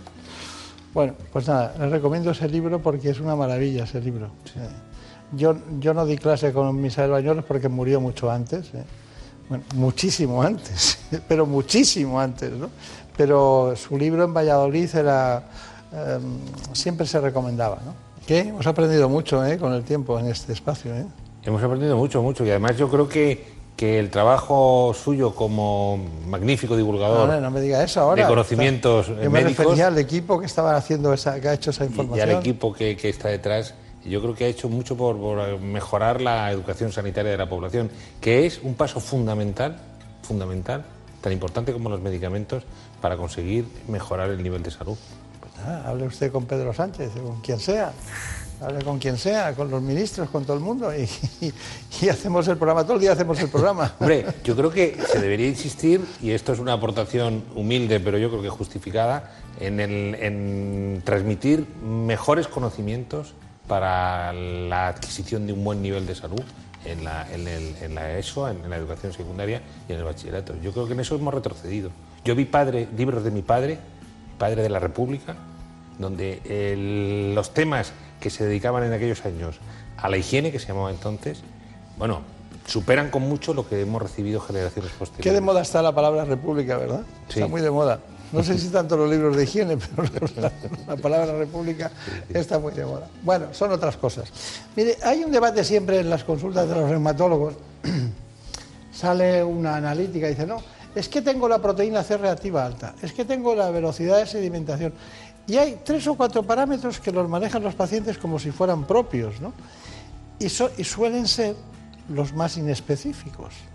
Cuando mm, lo que es patognomónico, lo que decimos, cuando alguien tiene esta sintomatología, tiene esta analítica, tiene esta enfermedad siempre. En cambio, En, en- en otras es inespecífico y no se puede saber. Entonces les entran dudas y piensan que incluso los propios especialistas no saben. Dice, este me ha dicho que tranquilidad, este me ha dicho que espere, este me ha dicho que el análisis dentro de cuatro, el otro me dice que dentro de seis. Eso me gustaría aclarar. Las enfermedades reumáticas no se diagnostican con un simple análisis de sangre. Son necesarias pruebas de laboratorio para buscar marcadores reumatológicos que también pueden elevarse en sangre, orina o líquido sinovial, así como la presencia de anticuerpos. Estos marcadores no permiten establecer un diagnóstico definitivo, pero sí constituyen una herramienta de apoyo para las pruebas de imagen. La ecografía se usa para la evaluación del sistema musculoesquelético en patologías reumáticas. Tiene un coste reducido, pequeño tamaño y no tiene efectos biológicos adversos, por lo que se pueden hacer estudios repetidos. Se utiliza mucho en sinovitis, muy común en artritis inflamatorias. La tomografía computerizada permite, mediante el uso de rayos X, obtener imágenes de gran resolución. Con ellas se puede estudiar de forma más precisa las estructuras osteoarticulares con una mejor definición. Sin embargo, la resonancia magnética se ha convertido en la técnica de imagen de referencia. Mediante el uso de contraste intravenoso, la resonancia magnética permite valorar de forma precisa músculos, tendones, bursas, ligamentos y todo tipo de tejidos, e incluso la médula ósea, llegando a captar procesos inflamatorios, infecciosos o tumorales. La unión de estas dos últimas tecnologías permite conseguir radiografías en 3D con simulación de movimiento, con lo que se pueden apreciar las lesiones más ocultas dentro de estructuras complejas como mano y pie, así como su posible evolución. Bueno, vamos a aprender ahora de la mano del experto. Hemos llegado a su consulta, a su consulta privada. Nos hemos sentado allí, es en la calle Larra, ¿no? ¿La calle Larra es? Sí, la calle Larra. Nos sentamos allí y le preguntamos, bueno, a ver, eh, tengo esta patología. ¿Cuáles son las pruebas mm, diagnósticas imprescindibles para un reumatólogo? Bueno, yo creo que, que lo primero que hay que decir, y usted lo ha apuntado perfectamente, es que todavía hoy día en la consulta y en la atención reumatológica sigue siendo fundamental hacer una buena historia clínica y una buena exploración física. Esa es la base para el éxito en el diagnóstico y también para el éxito en el tratamiento. Eso es fundamental. Es decir, todo el tiempo que invirtamos en hacer una buena recogida de los síntomas y en detectar los hallazgos que la enfermedad está produciendo en el organismo es fundamental. Y sobre eso se debe sustentar todo lo demás, porque como muy bien se ha dicho en el, en el vídeo, las pruebas diagnósticas son pruebas complementarias. Tanto los análisis como las radiografías son pruebas complementarias. Si no hay una buena historia clínica y una buena exploración, esas pruebas no sirven para nada, porque no tenemos la base para interpretarlas. Las llamadas pruebas reumáticas, todavía se siguen llamando pruebas reumáticas, ¿no? Eh, la proteína C reactiva, el factor reumatoide, eh, incluso la velocidad de sedimentación, pues son pruebas que la mayoría de las veces lo que hacen es corroborar, confirmar la sospecha diagnóstica que se ha establecido de esa cosa tan bonita de la medicina que es la relación entre el médico y el paciente. Entonces, las pruebas que miden la inflamación, como la proteína C reactiva y la velocidad, son completamente inespecíficas. Es decir, se puede inflamar una articulación por gota, se puede inflamar por una infección, se puede inflamar por una enfermedad autoinmune o se puede inflamar por una enfermedad eh, sistémica metabólica. Entonces, lo que es importante es que haya una base para, sobre la historia clínica y la exploración, interpretar adecuadamente los resultados. La ecografía, la resonancia, todo han sido avances tremendos en el estudio diagnóstico de las enfermedades reumáticas, pero se deben basar en una pericia que hoy por hoy la máquina no, no es capaz todavía de, sustituir, que es lo que el enfermo cuenta, cómo el médico recoge e interpreta lo que el enfermo cuenta y cómo el médico, con pericia y con capacidad, explorando al enfermo, encuentra en el organismo las alteraciones que luego serán la base de todo lo demás. Está claro. Bueno, y hay algo que es inamovible, que es nuestra genética. Entonces nosotros hemos pensado en, su consulta, ¿no? Y hemos dicho, bueno, hay algunas personas que tienen, por ejemplo, cuando una, una persona tiene una hermana que, tiene artritis reumatoide, tiene cuatro posibilidades más de tener, de, corre ese riesgo de poderla tener ella también. la relación entre enfermedades genéticas y reumatismos está muy, eh, es un hecho ya construido por los científicos. No hay un único factor desencadenante en las enfermedades reumáticas. Causas como la edad, el sexo, el alcohol, el tabaco pueden influir, pero sin duda la genética resulta clave. Tener un familiar de primer grado diagnosticado de una enfermedad reumática aumenta el riesgo. Para determinar si la enfermedad reumática tiene un componente genético, basta con averiguar si la han padecido familiares cercanos. Y la prueba para detectarlo es un análisis de sangre que evalúa unas proteínas que se encuentran en grandes cantidades en la superficie de los glóbulos blancos. Patologías reumáticas como la artrosis, artritis y osteoporosis tienen un claro componente hereditario, especialmente entre madres e hijas. La gota también suele heredarse, sobre todo entre varones con parentesco familiar de primer grado.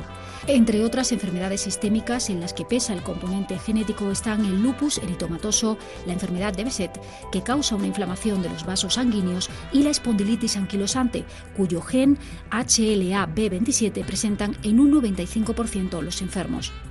A pesar de ser tan antiguas como el hombre, las enfermedades reumáticas han experimentado un espectacular avance desde que se conoce su base genética. Bueno, está muy bien. Eh, un reportaje que le pone a usted en situación de decir, ¿qué piensa de todo esto? La genética tiene una doble utilidad o una triple utilidad. Eh, eh, en primer lugar, eh, ayuda a comprender el mecanismo de producción de las enfermedades. En segundo lugar, ayuda a sospechar por los antecedentes familiares que una persona que estamos estudiando pueda tener la misma enfermedad que sus ancestros. Y en tercer lugar, y estamos ya disfrutando de las primeras ventajas o bondades de esta tercera utilidad, ayuda a perfilar cada vez mejor el diagnóstico y el tratamiento, lo que se llama medicina personalizada. Desde el punto de vista reumatológico, de las enfermedades reumáticas, yo creo que hay cuatro enfermedades que tienen una clara base genética, que son, como se ha dicho muy bien en el reportaje, la artrosis, sobre todo la artrosis de manos. La artrosis de manos está casi seguro, tenemos seguro que se transmite por una herencia ligada al sexo, que hace que las mujeres con artrosis de manos tengan generalmente antecedentes del mismo padecimiento en su madre o en sus tías. La segunda es la espondilitis anquilopoyética. La tercera es, sin duda alguna, la gota. Y la cuarta, determinadas enfermedades inflamatorias y autoinmunes, como son, y se ha dicho muy bien en el reportaje, el lupus eritematoso, la eh, artritis reumatoide y también la artritis psoriásica, igual que la psoriasis cutánea, aparecen agregadas en familias. Está bien. Se ha avanzado mucho en el tratamiento de la artritis psoriásica, ¿verdad? Mucho, mucho, mucho. Yo creo que la artritis psoriásica ha sido la gran desconocida o ignorada, porque bueno, la verdad es que se pensaba que era menos frecuente de lo que en realidad es. Hay casos de difícil diagnóstico, porque bueno, la artritis psoriásica, a diferencia de la artritis reumatoide, no tiene pruebas más o menos específicas del diagnóstico por laboratorio, ¿no? La artritis reumatoide tiene el factor reumatoide, los anticuerpos anticitrulina, la artritis psoriásica no tiene esos... Estamos hablando entre medio millón y un millón de españoles, ¿no? Sí, sí, y luego además, claro, indudablemente, al igual que ha sucedido con otras muchas enfermedades inflamatorias articulares, el tratamiento ha cambiado radicalmente. En los últimos 15 o 20 años el panorama es completamente distinto. Se puede ser muy optimista hoy día con estas enfermedades. Todo el mundo está pensando, desde que hemos empezado este espacio, en personas mayores, pero yo creo que Mariló Hoyos ha pensado en los más pequeños, ¿no? Efectivamente, solemos relacionar las enfermedades reumáticas con las personas de la tercera edad, pero también los niños las padecen. Existe un gran desconocimiento de las enfermedades reumáticas infantiles. Aunque es común atribuirlas a personas mayores, la realidad es que las padecen al menos uno de cada mil niños. Se trata de patologías que además de las consecuencias físicas afectan a nivel psicológico, y es que las limitaciones a la hora de realizar actividades de deporte u ocio pueden disminuir la autoestima de los niños y generar una mayor sobreprotección de los padres. El lupus eritomatoso sistémico, las miopatías inflamatorias y las vasculitis son algunas de las enfermedades reumáticas que se presentan en la infancia, pero sin duda la más frecuente es la artritis idiopática juvenil, considerada la segunda causa de patología crónica en la niñez junto con la diabetes y el asma, a pesar de que en los últimos años se han producido importantes avances en las terapias, el 40% de niños y adolescentes con enfermedades reumáticas presentan secuelas en la edad adulta. Por este motivo, los retos de los especialistas pasan por el diagnóstico precoz y mejorar la calidad de vida de estos pacientes. Ha quedado muy claro en todos los sentidos, pero a mí me gustaría que me dijera dentro del cómputo de una consulta, eh, ¿cómo, cómo han empezado a ir los niños a la consulta de reumatología? Porque me da la impresión de que iban primero al pediatra, daban vueltas por aquí y por allá, hasta que al final llegan. ¿Cómo ve ese mecanismo de llegar a la consulta? Es verdad lo que usted refiere, es decir, la, la llegada, la incorporación de especialistas, tanto por parte de pediatría como por parte de reumatología, a la atención de las enfermedades infantiles, de las enfermedades reumáticas infantiles, ha sido un poco posterior en el desarrollo del sistema de salud español. Pero hoy día prácticamente todos los servicios tienen cubierta esa necesidad, eh, por lo menos para las enfermedades más frecuentes, que son las que se han comentado. Y también es verdad que muchas de estas enfermedades, sobre todo en la artritis idiopática juvenil, al igual que ha sucedido con la artritis reumatoide del adulto, el tratamiento ha cambiado espectacularmente. Es decir, hoy día hay muchos fármacos para tratar la Claro, enfermedad. pero un niño que se le trata de artritis eh, eh, reumática infanto-juvenil viene ya muy machacado con la edad adulta, ¿no? Le, le afecta a su calidad de vida, le afecta... Sí, sí, ¿Cómo, sí. Es el- ¿Cómo es la evolución? Bueno, hasta hace 15 o 20 años que no había nada más que eh, los corticoides y los antiinflamatorios, pues estos niños cuando tenían una forma severa de la enfermedad, que afortunadamente no es muy frecuente, pero cuando tenían una forma severa de la enfermedad, pues como consecuencia de la inflamación, como consecuencia de los corticoides, como consecuencia de la inmovilización, tenían eh, deformidades muy importantes del esqueleto y un retraso importantísimo de- del, crecimiento y bueno y fracturas y, mucha incapacidad. Pero ya en los años finales del siglo XX y en los, en los primeros años de este siglo, pues empezaron a incorporar tratamientos biológicos al eh, cuidado de estos niños con artritis idiopática juvenil y de la misma que- forma que ha sucedido en, en el adulto, los tratamientos biológicos han mejorado mucho la eficacia, pero no solo por el propio tratamiento biológico, no solo por el propio fármaco, sino porque en medicina cuando se empiezan a disponer de herramientas terapéuticas muy eficaces, de medicamentos muy eficaces, mejora todo. Mejora la eficacia propiamente dicha, pero también mejora mucho la evaluación de la enfermedad. El médico, de alguna manera, eh, por decirlo a lo mejor con una palabra, mm, disfruta más viendo al paciente. Se entretiene más evaluando la respuesta terapéutica al fármaco, que cuando solo se usaba la aspirina, que desgraciadamente los niños no la toleraban, eh, producía muchísima toxicidad y daba miedo utilizarla. Pasa lo mismo a los jugadores de fútbol. Cuando ganan un partido tienen más tendencia a ganar el siguiente, ¿no? Claro. es que vencer cualquier cosa estimula el componente humano. Sí, esa Bueno, es la palabra, vencer, vencer. Estamos venciendo la inflamación articular. Está bien, nos quedaríamos aquí hablando hasta el siglo que viene, porque se puede. Usted cualquier tema lo, lo desarrolla. Pero nosotros queríamos indicarles a todos ustedes que este es uno de los grandes especialistas a los que nosotros recurrimos siempre que tenemos a alguien con algún problema de reumatología. Ha sido presidente de la sociedad, eh, trabaja en el Hospital de la Guadalajara, tiene una clínica en Madrid, en esa calle famosa eh, del escritor Larra. ¿Cómo se llama? ¿Larra? Mariano José de Larra. Mariano José de Larra. Bueno, ha habido muchos Marianos en España últimamente. bueno, pues ya saben ustedes. Seguimos adelante y seguiremos, como siempre, hablando de salud.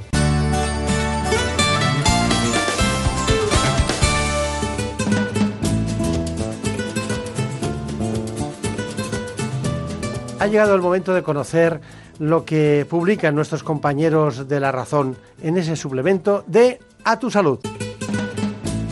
Saludos desde La Razón. Esta semana en el suplemento nos hacemos eco del brote del virus del Nilo Occidental en Europa, que hasta ahora se ha cobrado 115 vidas y se expande en destinos turísticos para los españoles como Italia o Grecia.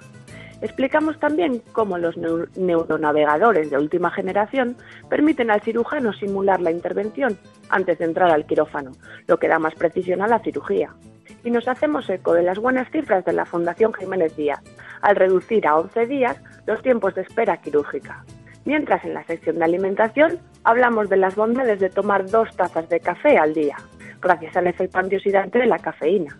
Y además publicamos un artículo de opinión de Luis González, presidente del Colegio Oficial de Farmacéuticos de la Comunidad de Madrid, quien explica los detalles de la atención farmacéutica domiciliaria. Y en nuestra contra entrevistamos al autor del libro Salud a Ciencia Cierta, quien asegura que el mejor consejo es el de comer menos, aunque eso no le interese a la industria de la alimentación. Estos son solo algunos de los contenidos. Encontrarán más información en las páginas del suplemento a tu salud y durante toda la semana en nuestra web www.larazón.es. Sin más, Que pasen una feliz semana. En buenas manos. El programa de salud de Onda Cero. Todo lo que es noticia en cualquier parte del mundo te lo cuenta Elena Gijón en Noticias Mediodía. Europa sabe bien quiénes son sus amigos y espera que Estados Unidos lo tenga muy claro. También corresponsal comunitario Jacobo de Regoyos. Aquí en Bruselas ningún ministro de Exteriores se sorprende ya con las declaraciones de Donald Trump. 450 náufragos rescatados en el Mediterráneo con el compromiso de otros países costeros de recibir a medio centenar, Ángel Gonzalo. El reparto de los llegados a Sicilia consiste en que cada Mantienen a los inversores a la expectativa. La bolsa ha estado toda la mañana subiendo y bajando unas décimas, Ignacio Rodríguez Burgos. La bolsa es una montaña rusa con vistas... Y el panorama no cambia en el día de hoy, Asunción Salvador. Es el efecto de una borrasca que nos afecta desde ayer. Noticias. Mediodía, de lunes a viernes a las 2 de la tarde. Te mereces esta radio. Onda Cero, tu radio.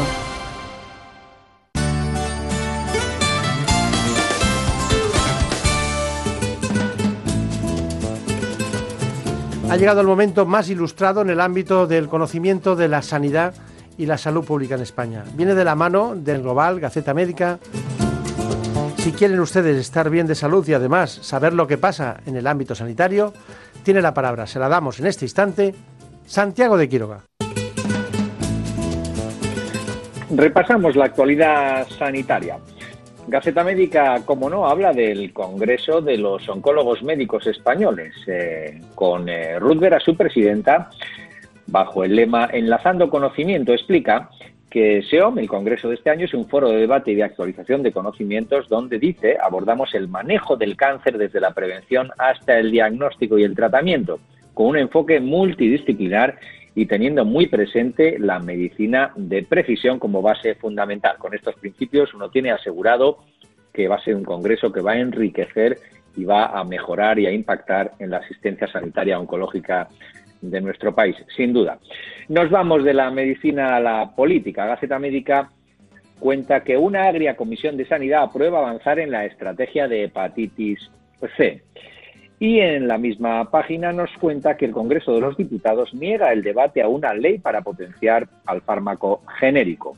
Del mismo suceso, pues el Global cuenta que el Congreso pide una revisión a fondo de la normativa farmacéutica y es que a los diferentes grupos políticos no les basta solo con parchear, dicen, la eh, normativa en relación a los genéricos.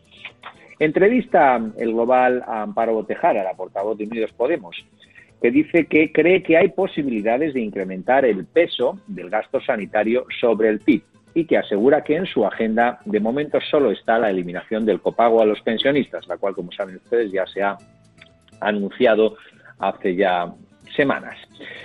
Eh, nos llega una noticia interesante del Parlamento Europeo que impulsa la igualdad de género en Horizonte Europa, que es una estrategia de investigación a medio y largo plazo de la Comisión Europea, donde lo que se pretende es de que la brecha de género, la diferencia en relación a eh, hombres y mujeres en la investigación científica, pues eh, que se reduzca la brecha. Seguimos con asuntos de especialidades. Nos vamos al VIH y es que cuenta el Global que los especialistas solicitan al Ministerio un plan de medidas que mejore la calidad de vida en VIH. Y la razón es muy sencilla. Como bien nos cuenta Gaceta Médica, el envejecimiento de los pacientes con, VIH exige tomar nuevas medidas y es que la esperanza de vida de estos pacientes con SIDA se acerca ya a la de la población general, lo que lleva aparejado pues un aumento de comorbilidades que son básicamente pues las mismas que pueden tener cualquier persona eh, eh, mayor, pues eh, fruto del envejecimiento. Damos un salto a la farmacia y a las vacunas. Cómo no, Francia nos cuenta el global, redobla su apuesta por vacunar de gripe en farmacias. Y es que hasta los propios médicos, que hasta ahora eran un poco reacios, ante la evidencia de la mejora de la cobertura vacunal por poderse vacunar uno en las farmacias, en una mayoría de más de la mitad ya reconoce que es una buena medida para luchar contra, bueno, una gripe cada, que cada año se repite, pero que mata eh, a mucha gente, a miles de personas concretamente en España, y que ahora en Francia con mejor cobertura lo hará sin duda menos. Y esto ha sido todo. Disfruten del fin de semana, sean felices. En buenas manos. El programa de salud de Onda Cero.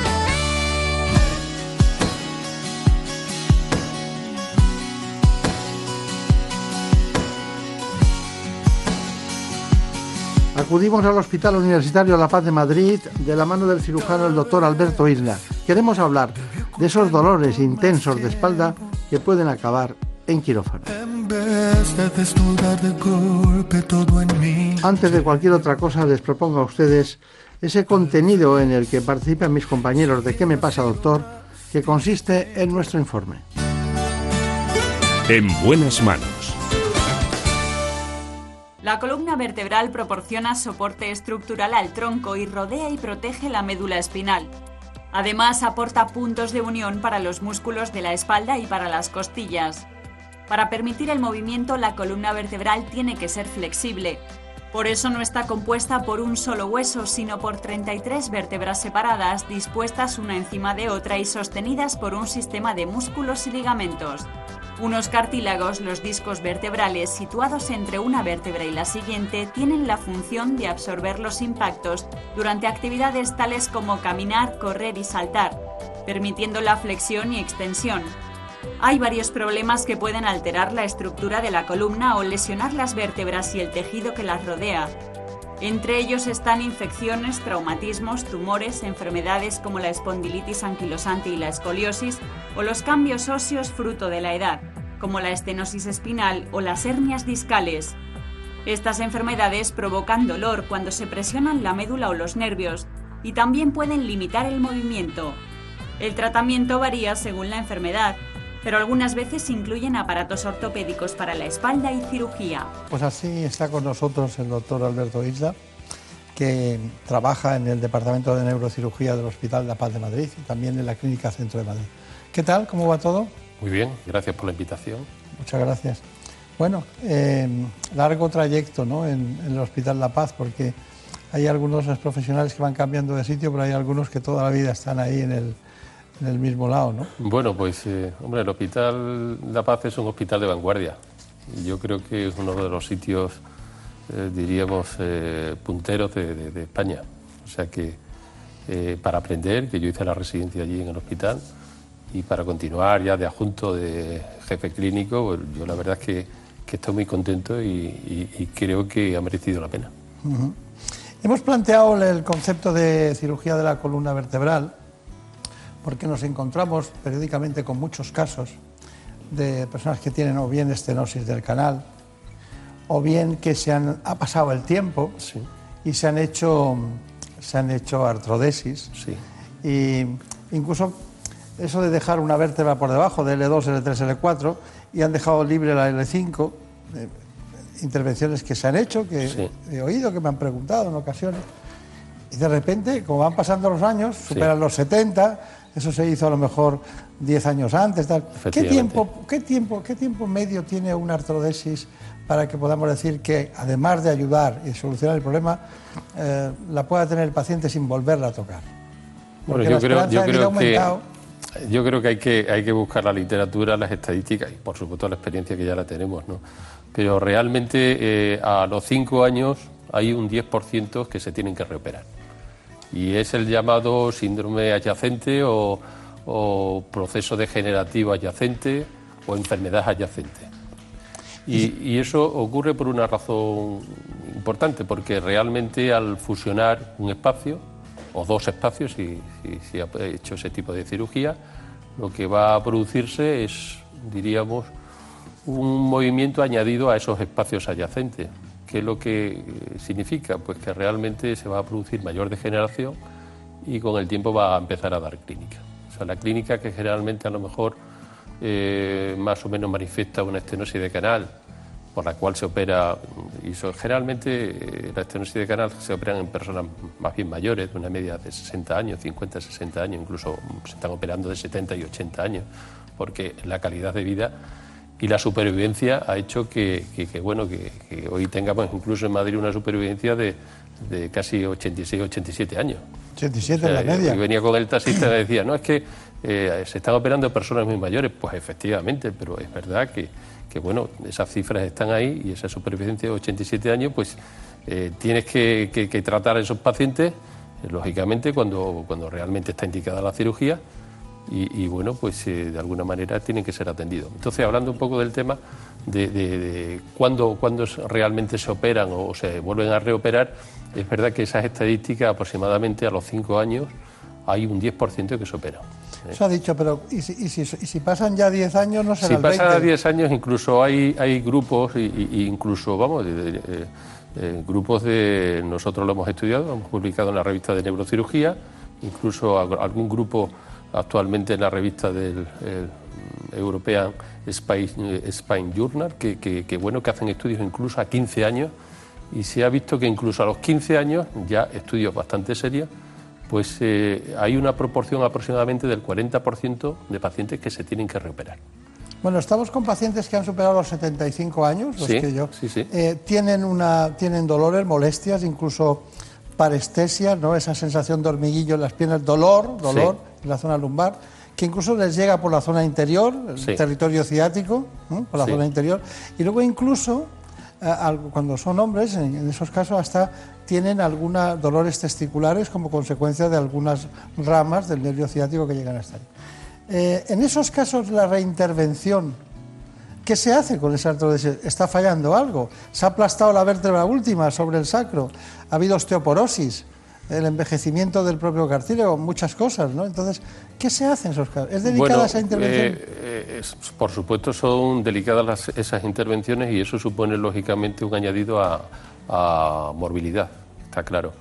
Lo que, lo que también se ha visto, yo creo que es importante, es que a, la hora, por ejemplo, de decidir una, una intervención de una estenosis, yo creo que cada vez, eh, por lo menos, eh, le tenemos muy claro en neurocirugía, que tenemos que seleccionar muy bien el espacio que está dando clínica, porque muchas veces hay, imágenes radiológicas que, bueno, que aparentemente eh, hay espacios degenerados, pero que no están dando clínica. Y eso es importante por una razón, porque si se artrodesan no solamente un nivel, o sea, vamos a suponer eh, el nivel lumbar 4 o 5, sino que además se artrodesan eh, la 3, la 4 y la 5, que ya son pues dos niveles el hecho de artrodesar excesivamente supone que hay mayor proporción de eh, síndrome de segmento adyacente degenerativo. Incluso ya cuando sobrepasa a nivel de, L2 puede producirse fracturas, sobre todo en, personas ya mayores y sobre todo con un componente osteoporótico y más, más frecuente en mujeres.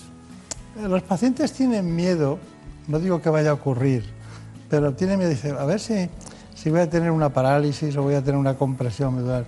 Eso no es tan frecuente como ellos pueden pensar, ¿verdad? Pues muy, pues no es tan frecuente por una razón, por lo menos lo que es la zona lumbar, porque la médula termina a nivel de L1, L2. O sea, generalmente si termina a nivel de L1 y nosotros estamos operando los niveles más frecuentes en los que se asocia estenosis lumbar es 4-5 o L5S1, ahí no va a llegar la médula.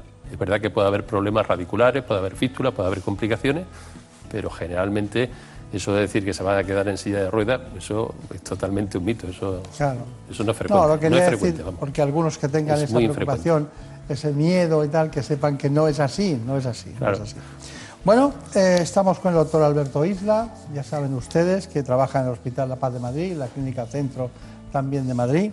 Es un neurocirujano de los grandes que en los últimos tiempos es conocido por muchas intervenciones de personas de cierta relevancia que le han puesto cosas que a él siempre viene aquí con la discreción sabida porque no le gusta nada esto de, las cámaras ni de, ni de la popularidad. Pero bueno, cada uno es como es. Bueno, pues ahora nos va a aclarar el doctor Isla cuáles son las zonas de la columna vertebral donde tienen, eh, donde están o son más frecuentes las patologías y cuáles son en, concreto las eh, más profusas, las más abundantes, las que llegan a las consultas. Doctor Isla. Bueno, las más frecuentes se producen a nivel lumbar. A continuación están a nivel cervical y después eh, a nivel dorsal. Con más frecuencia, si, vemos la patología que más atendemos, es la hernia discal. La hernia discal eh, lumbar es mucho más frecuente que la cervical y está en una proporción de 8 a 1. Las hernias eh, dorsales o, o, torácicas son muy infrecuentes. Esas se ven con muy poca frecuencia y, bueno, pues eh, a lo mejor es una incidencia que, no llega vamos, al 0,5%.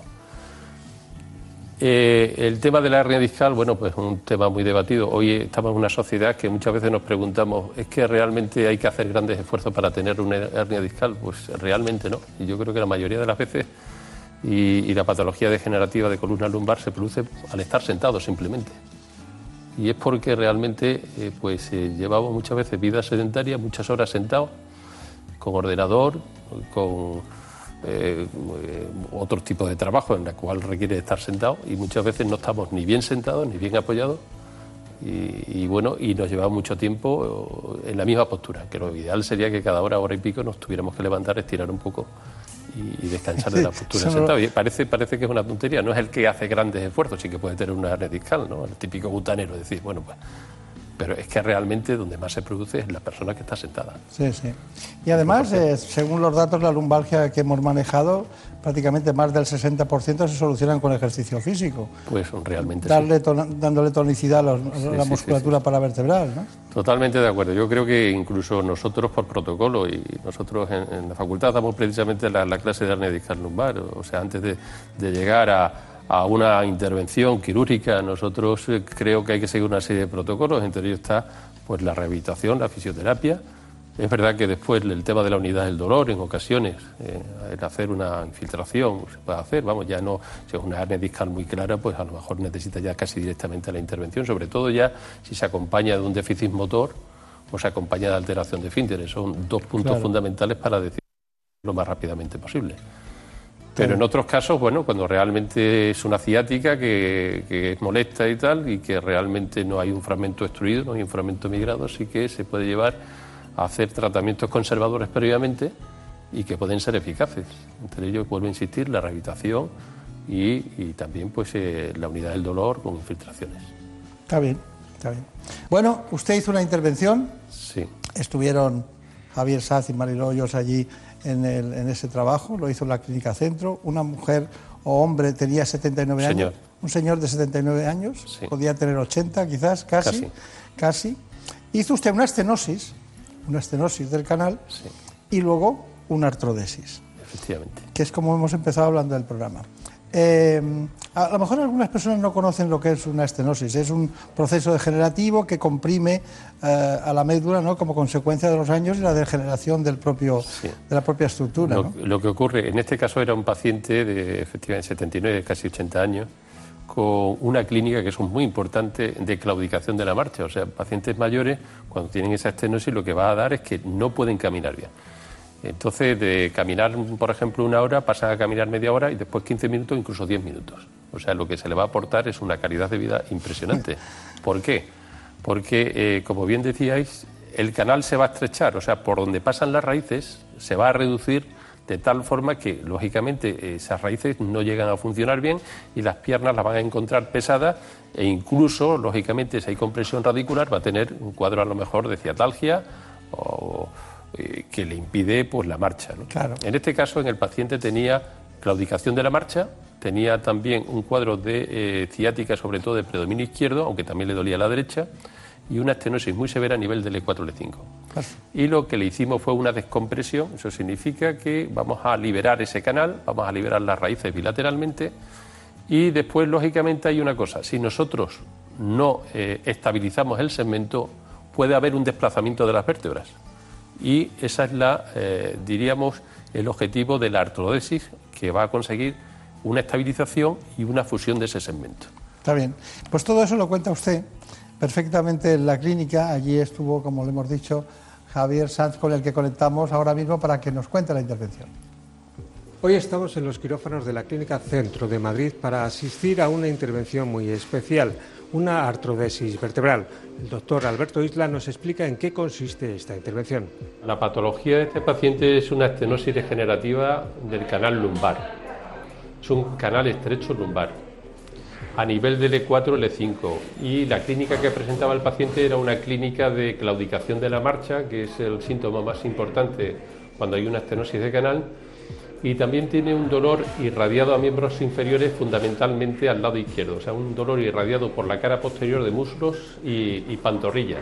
La idea de la cirugía sería, o el objetivo va a ser descomprimir este canal, ampliarlo y después también hay que hacer una artrodesis, que va a ser una instrumentación que se va a, colocar a, a, través de los pedículos vertebrales entre la vértebra 4 y 5 junto con eh, hueso autólogo para que eh, se consiga una buena estabilidad. Entonces lo que nosotros vamos a hacer es una descompresión de, eh, del canal quitando los procesos espinosos, las láminas y parte de las articulaciones. Estamos abriendo el canal, tenemos que ir todavía mucho más lateral, pero una vez que hemos abierto medialmente, bueno, pues ahí en la línea media se ve un poquito de grasa, debajo está la, la dura madre y bueno, tenemos que quitar todo ese receso lateral de las facetas articulares y bueno, pues ya creo que, bueno, que no queda mucho para colocar eh, la instrumentación con tornillos. Aquí están los tornillos en los pedículos y, con las barras que conectan los tornillos bilateralmente. O sea, queda como una especie de marco. Y ahora le vamos a poner un transverso un sistema que permite de alguna manera hacer mayor, diríamos, rigidez de, ese marco. El injerto se ha puesto lateralmente, está encima de las transversas y hemos puesto después el conector que va de, una barra a otra de tal manera que el marco queda mucho más fijo y más compacto. El posoperatorio, él va a estar aquí tres días aproximadamente y después sí que a mí me gusta porque se le ha puesto el injerto que es opcional, pero yo creo que el, corsé ayuda mucho. Ayuda mucho a que se produzca mejor la artrodesis. El, el paciente al principio está un poco incómodo, pero después se, siente confortable con el, con el corsé. Y ese corsé lo tiene que llevar aproximadamente dos meses y medio. Lo ha contado usted todo, ¿eh? Se cuenta todo en esa intervención, con el corsé, todo. Bueno, mire una cosa. Eh, antes ha faltado una cosa en la clínica de la estenosis que quiero recordarla porque muchas veces tenemos que ser condescendientes con los, con los amigos y los pacientes o con las familias.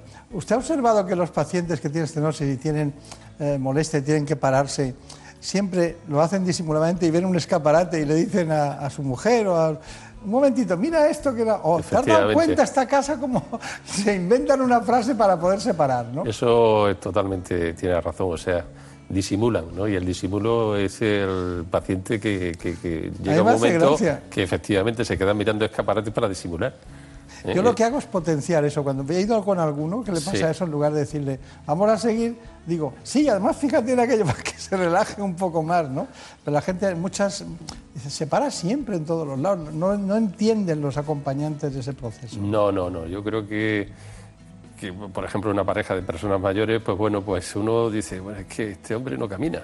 Y eso una de las veces, no, no es que venga ya el paciente, es que lo trae el acompañante para que consulte. Algo le pasa.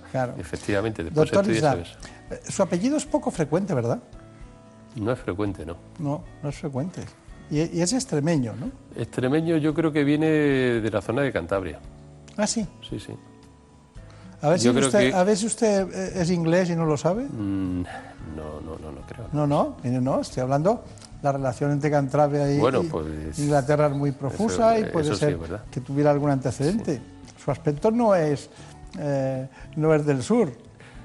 Ya, no, eh, tuvimos familiares aquí pues en Madrid muchos años, lo que pasa que por problemas, yo creo que estudiando un poco los antecedentes de la guerra civil y tal, pues lógicamente, lógicamente tuvieron que irse y, creo que se trasladaron mucho al sur. Sí, sí. Bueno, pues mire, usted es que lo decía porque usted tiene un compañero que está en la unidad del dolor de la Clínica Centro y es escocés. Sí. Es escocés, ¿no?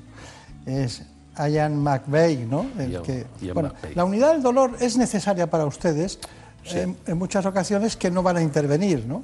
Yo creo que la unidad del dolor cada vez eh, se utiliza y yo creo que es uno de los medios, como había dicho al principio de la conversación que hemos tenido, que es uno de los eh, métodos, diríamos, previo a una posible cirugía y que lógicamente pues eh, puede evitar cirugías, no cabe duda, ¿no? sobre todo cuando hay una degeneración de columna, que no hay una estenosis muy severa, que es el llamado síndrome facetario articular, que con infiltraciones, con radiofrecuencia, pues pueden mejorar esos pacientes. Entonces, hay a lo mejor un 20 o un 30% de pacientes que pueden mejorar con ese tratamiento y, previo a una cirugía, si vemos conveniente, que no es muy severa todavía la clínica, pues pueden pasar por la unidad del dolor. Y de hecho tenemos bastante feedback con ellos, o sea, pacientes que nosotros mandamos y que realmente si después no es efectivo ellos lo devuelven para, hacer el tratamiento. No, y que hay, que hay que ser muy específico en esas infiltraciones que hacen cuando hay dolores y que incluso con dos o tres infiltraciones los pacientes van mejorando y dejan de intervenir o preparan mejor la intervención para un momento que esté las condiciones más adecuadas. En cualquier caso, hablé con el doctor Pedro Guillén, el, director de la clínica centro, y me dijo que lleva, hacían alrededor de 15 al día.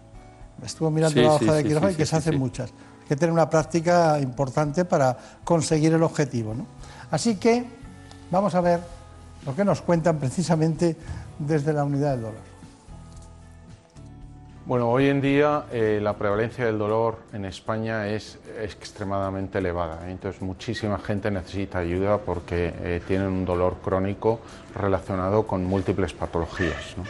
Concretamente, en este hospital vemos muchísimos pacientes con patología de columna, ya sean hernias de disco, sean radiculopatías, sean dolores de origen discal. Eh, y esta gente obviamente persigue distintos tratamientos que muchas veces no son eficaces y entonces acaban necesitando especialistas del dolor. Se emplean múltiples técnicas en función de la patología que el paciente tenga.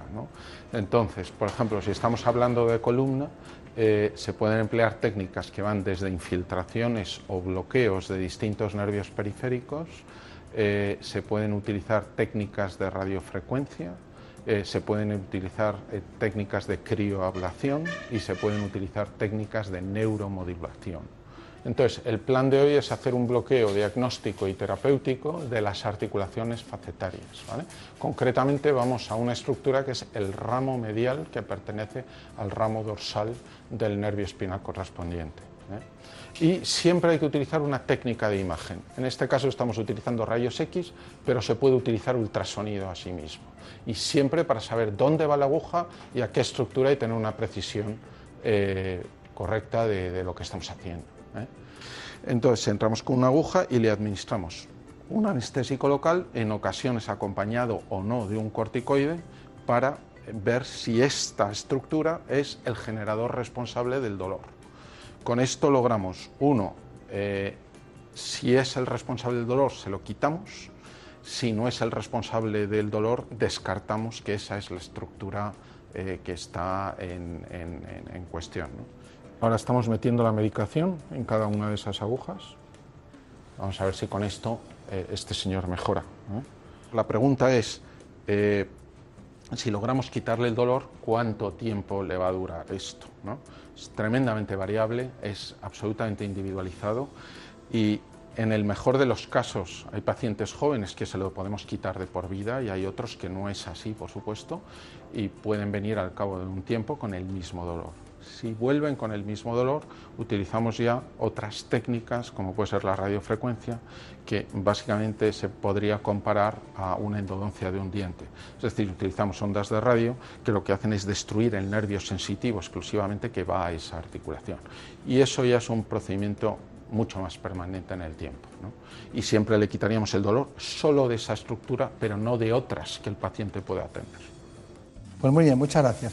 Y a todos ustedes indicarles que tengo un dato que es fundamental para nosotros, es que el 80% de los españoles puede tener dolor lumbar. Pero hay que descubrir de qué se trata, porque curiosamente también hay un 60% que tienen dolor cervical. Y hay que ver qué hay detrás. A veces no hay nada, a veces basta ejercicio físico, pero en algunas ocasiones hay hernias discales, otro tipo de patologías. Ya lo saben, para eso son muy útiles los neurocirujanos. Muchas gracias y hasta pronto. En buenas manos. El programa de salud de Onda Cero. Por un beso tuyo, contigo me voy. No me lo pregunto, contigo me voy. Que se me fue del alma, contigo me voy. Yo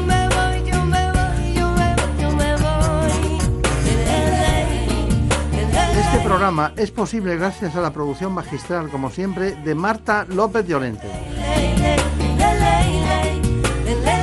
La otra santa de Ávila. Por un verso tuyo me quedé en silencio cuando sin remedio te sentí besar.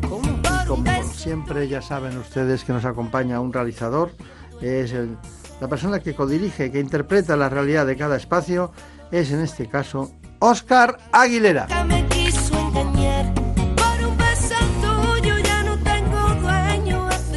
Nos vamos, volveremos como siempre la semana que viene para seguir hablando de salud. Juegues conmigo, contigo me voy, quédate esta noche, contigo me voy.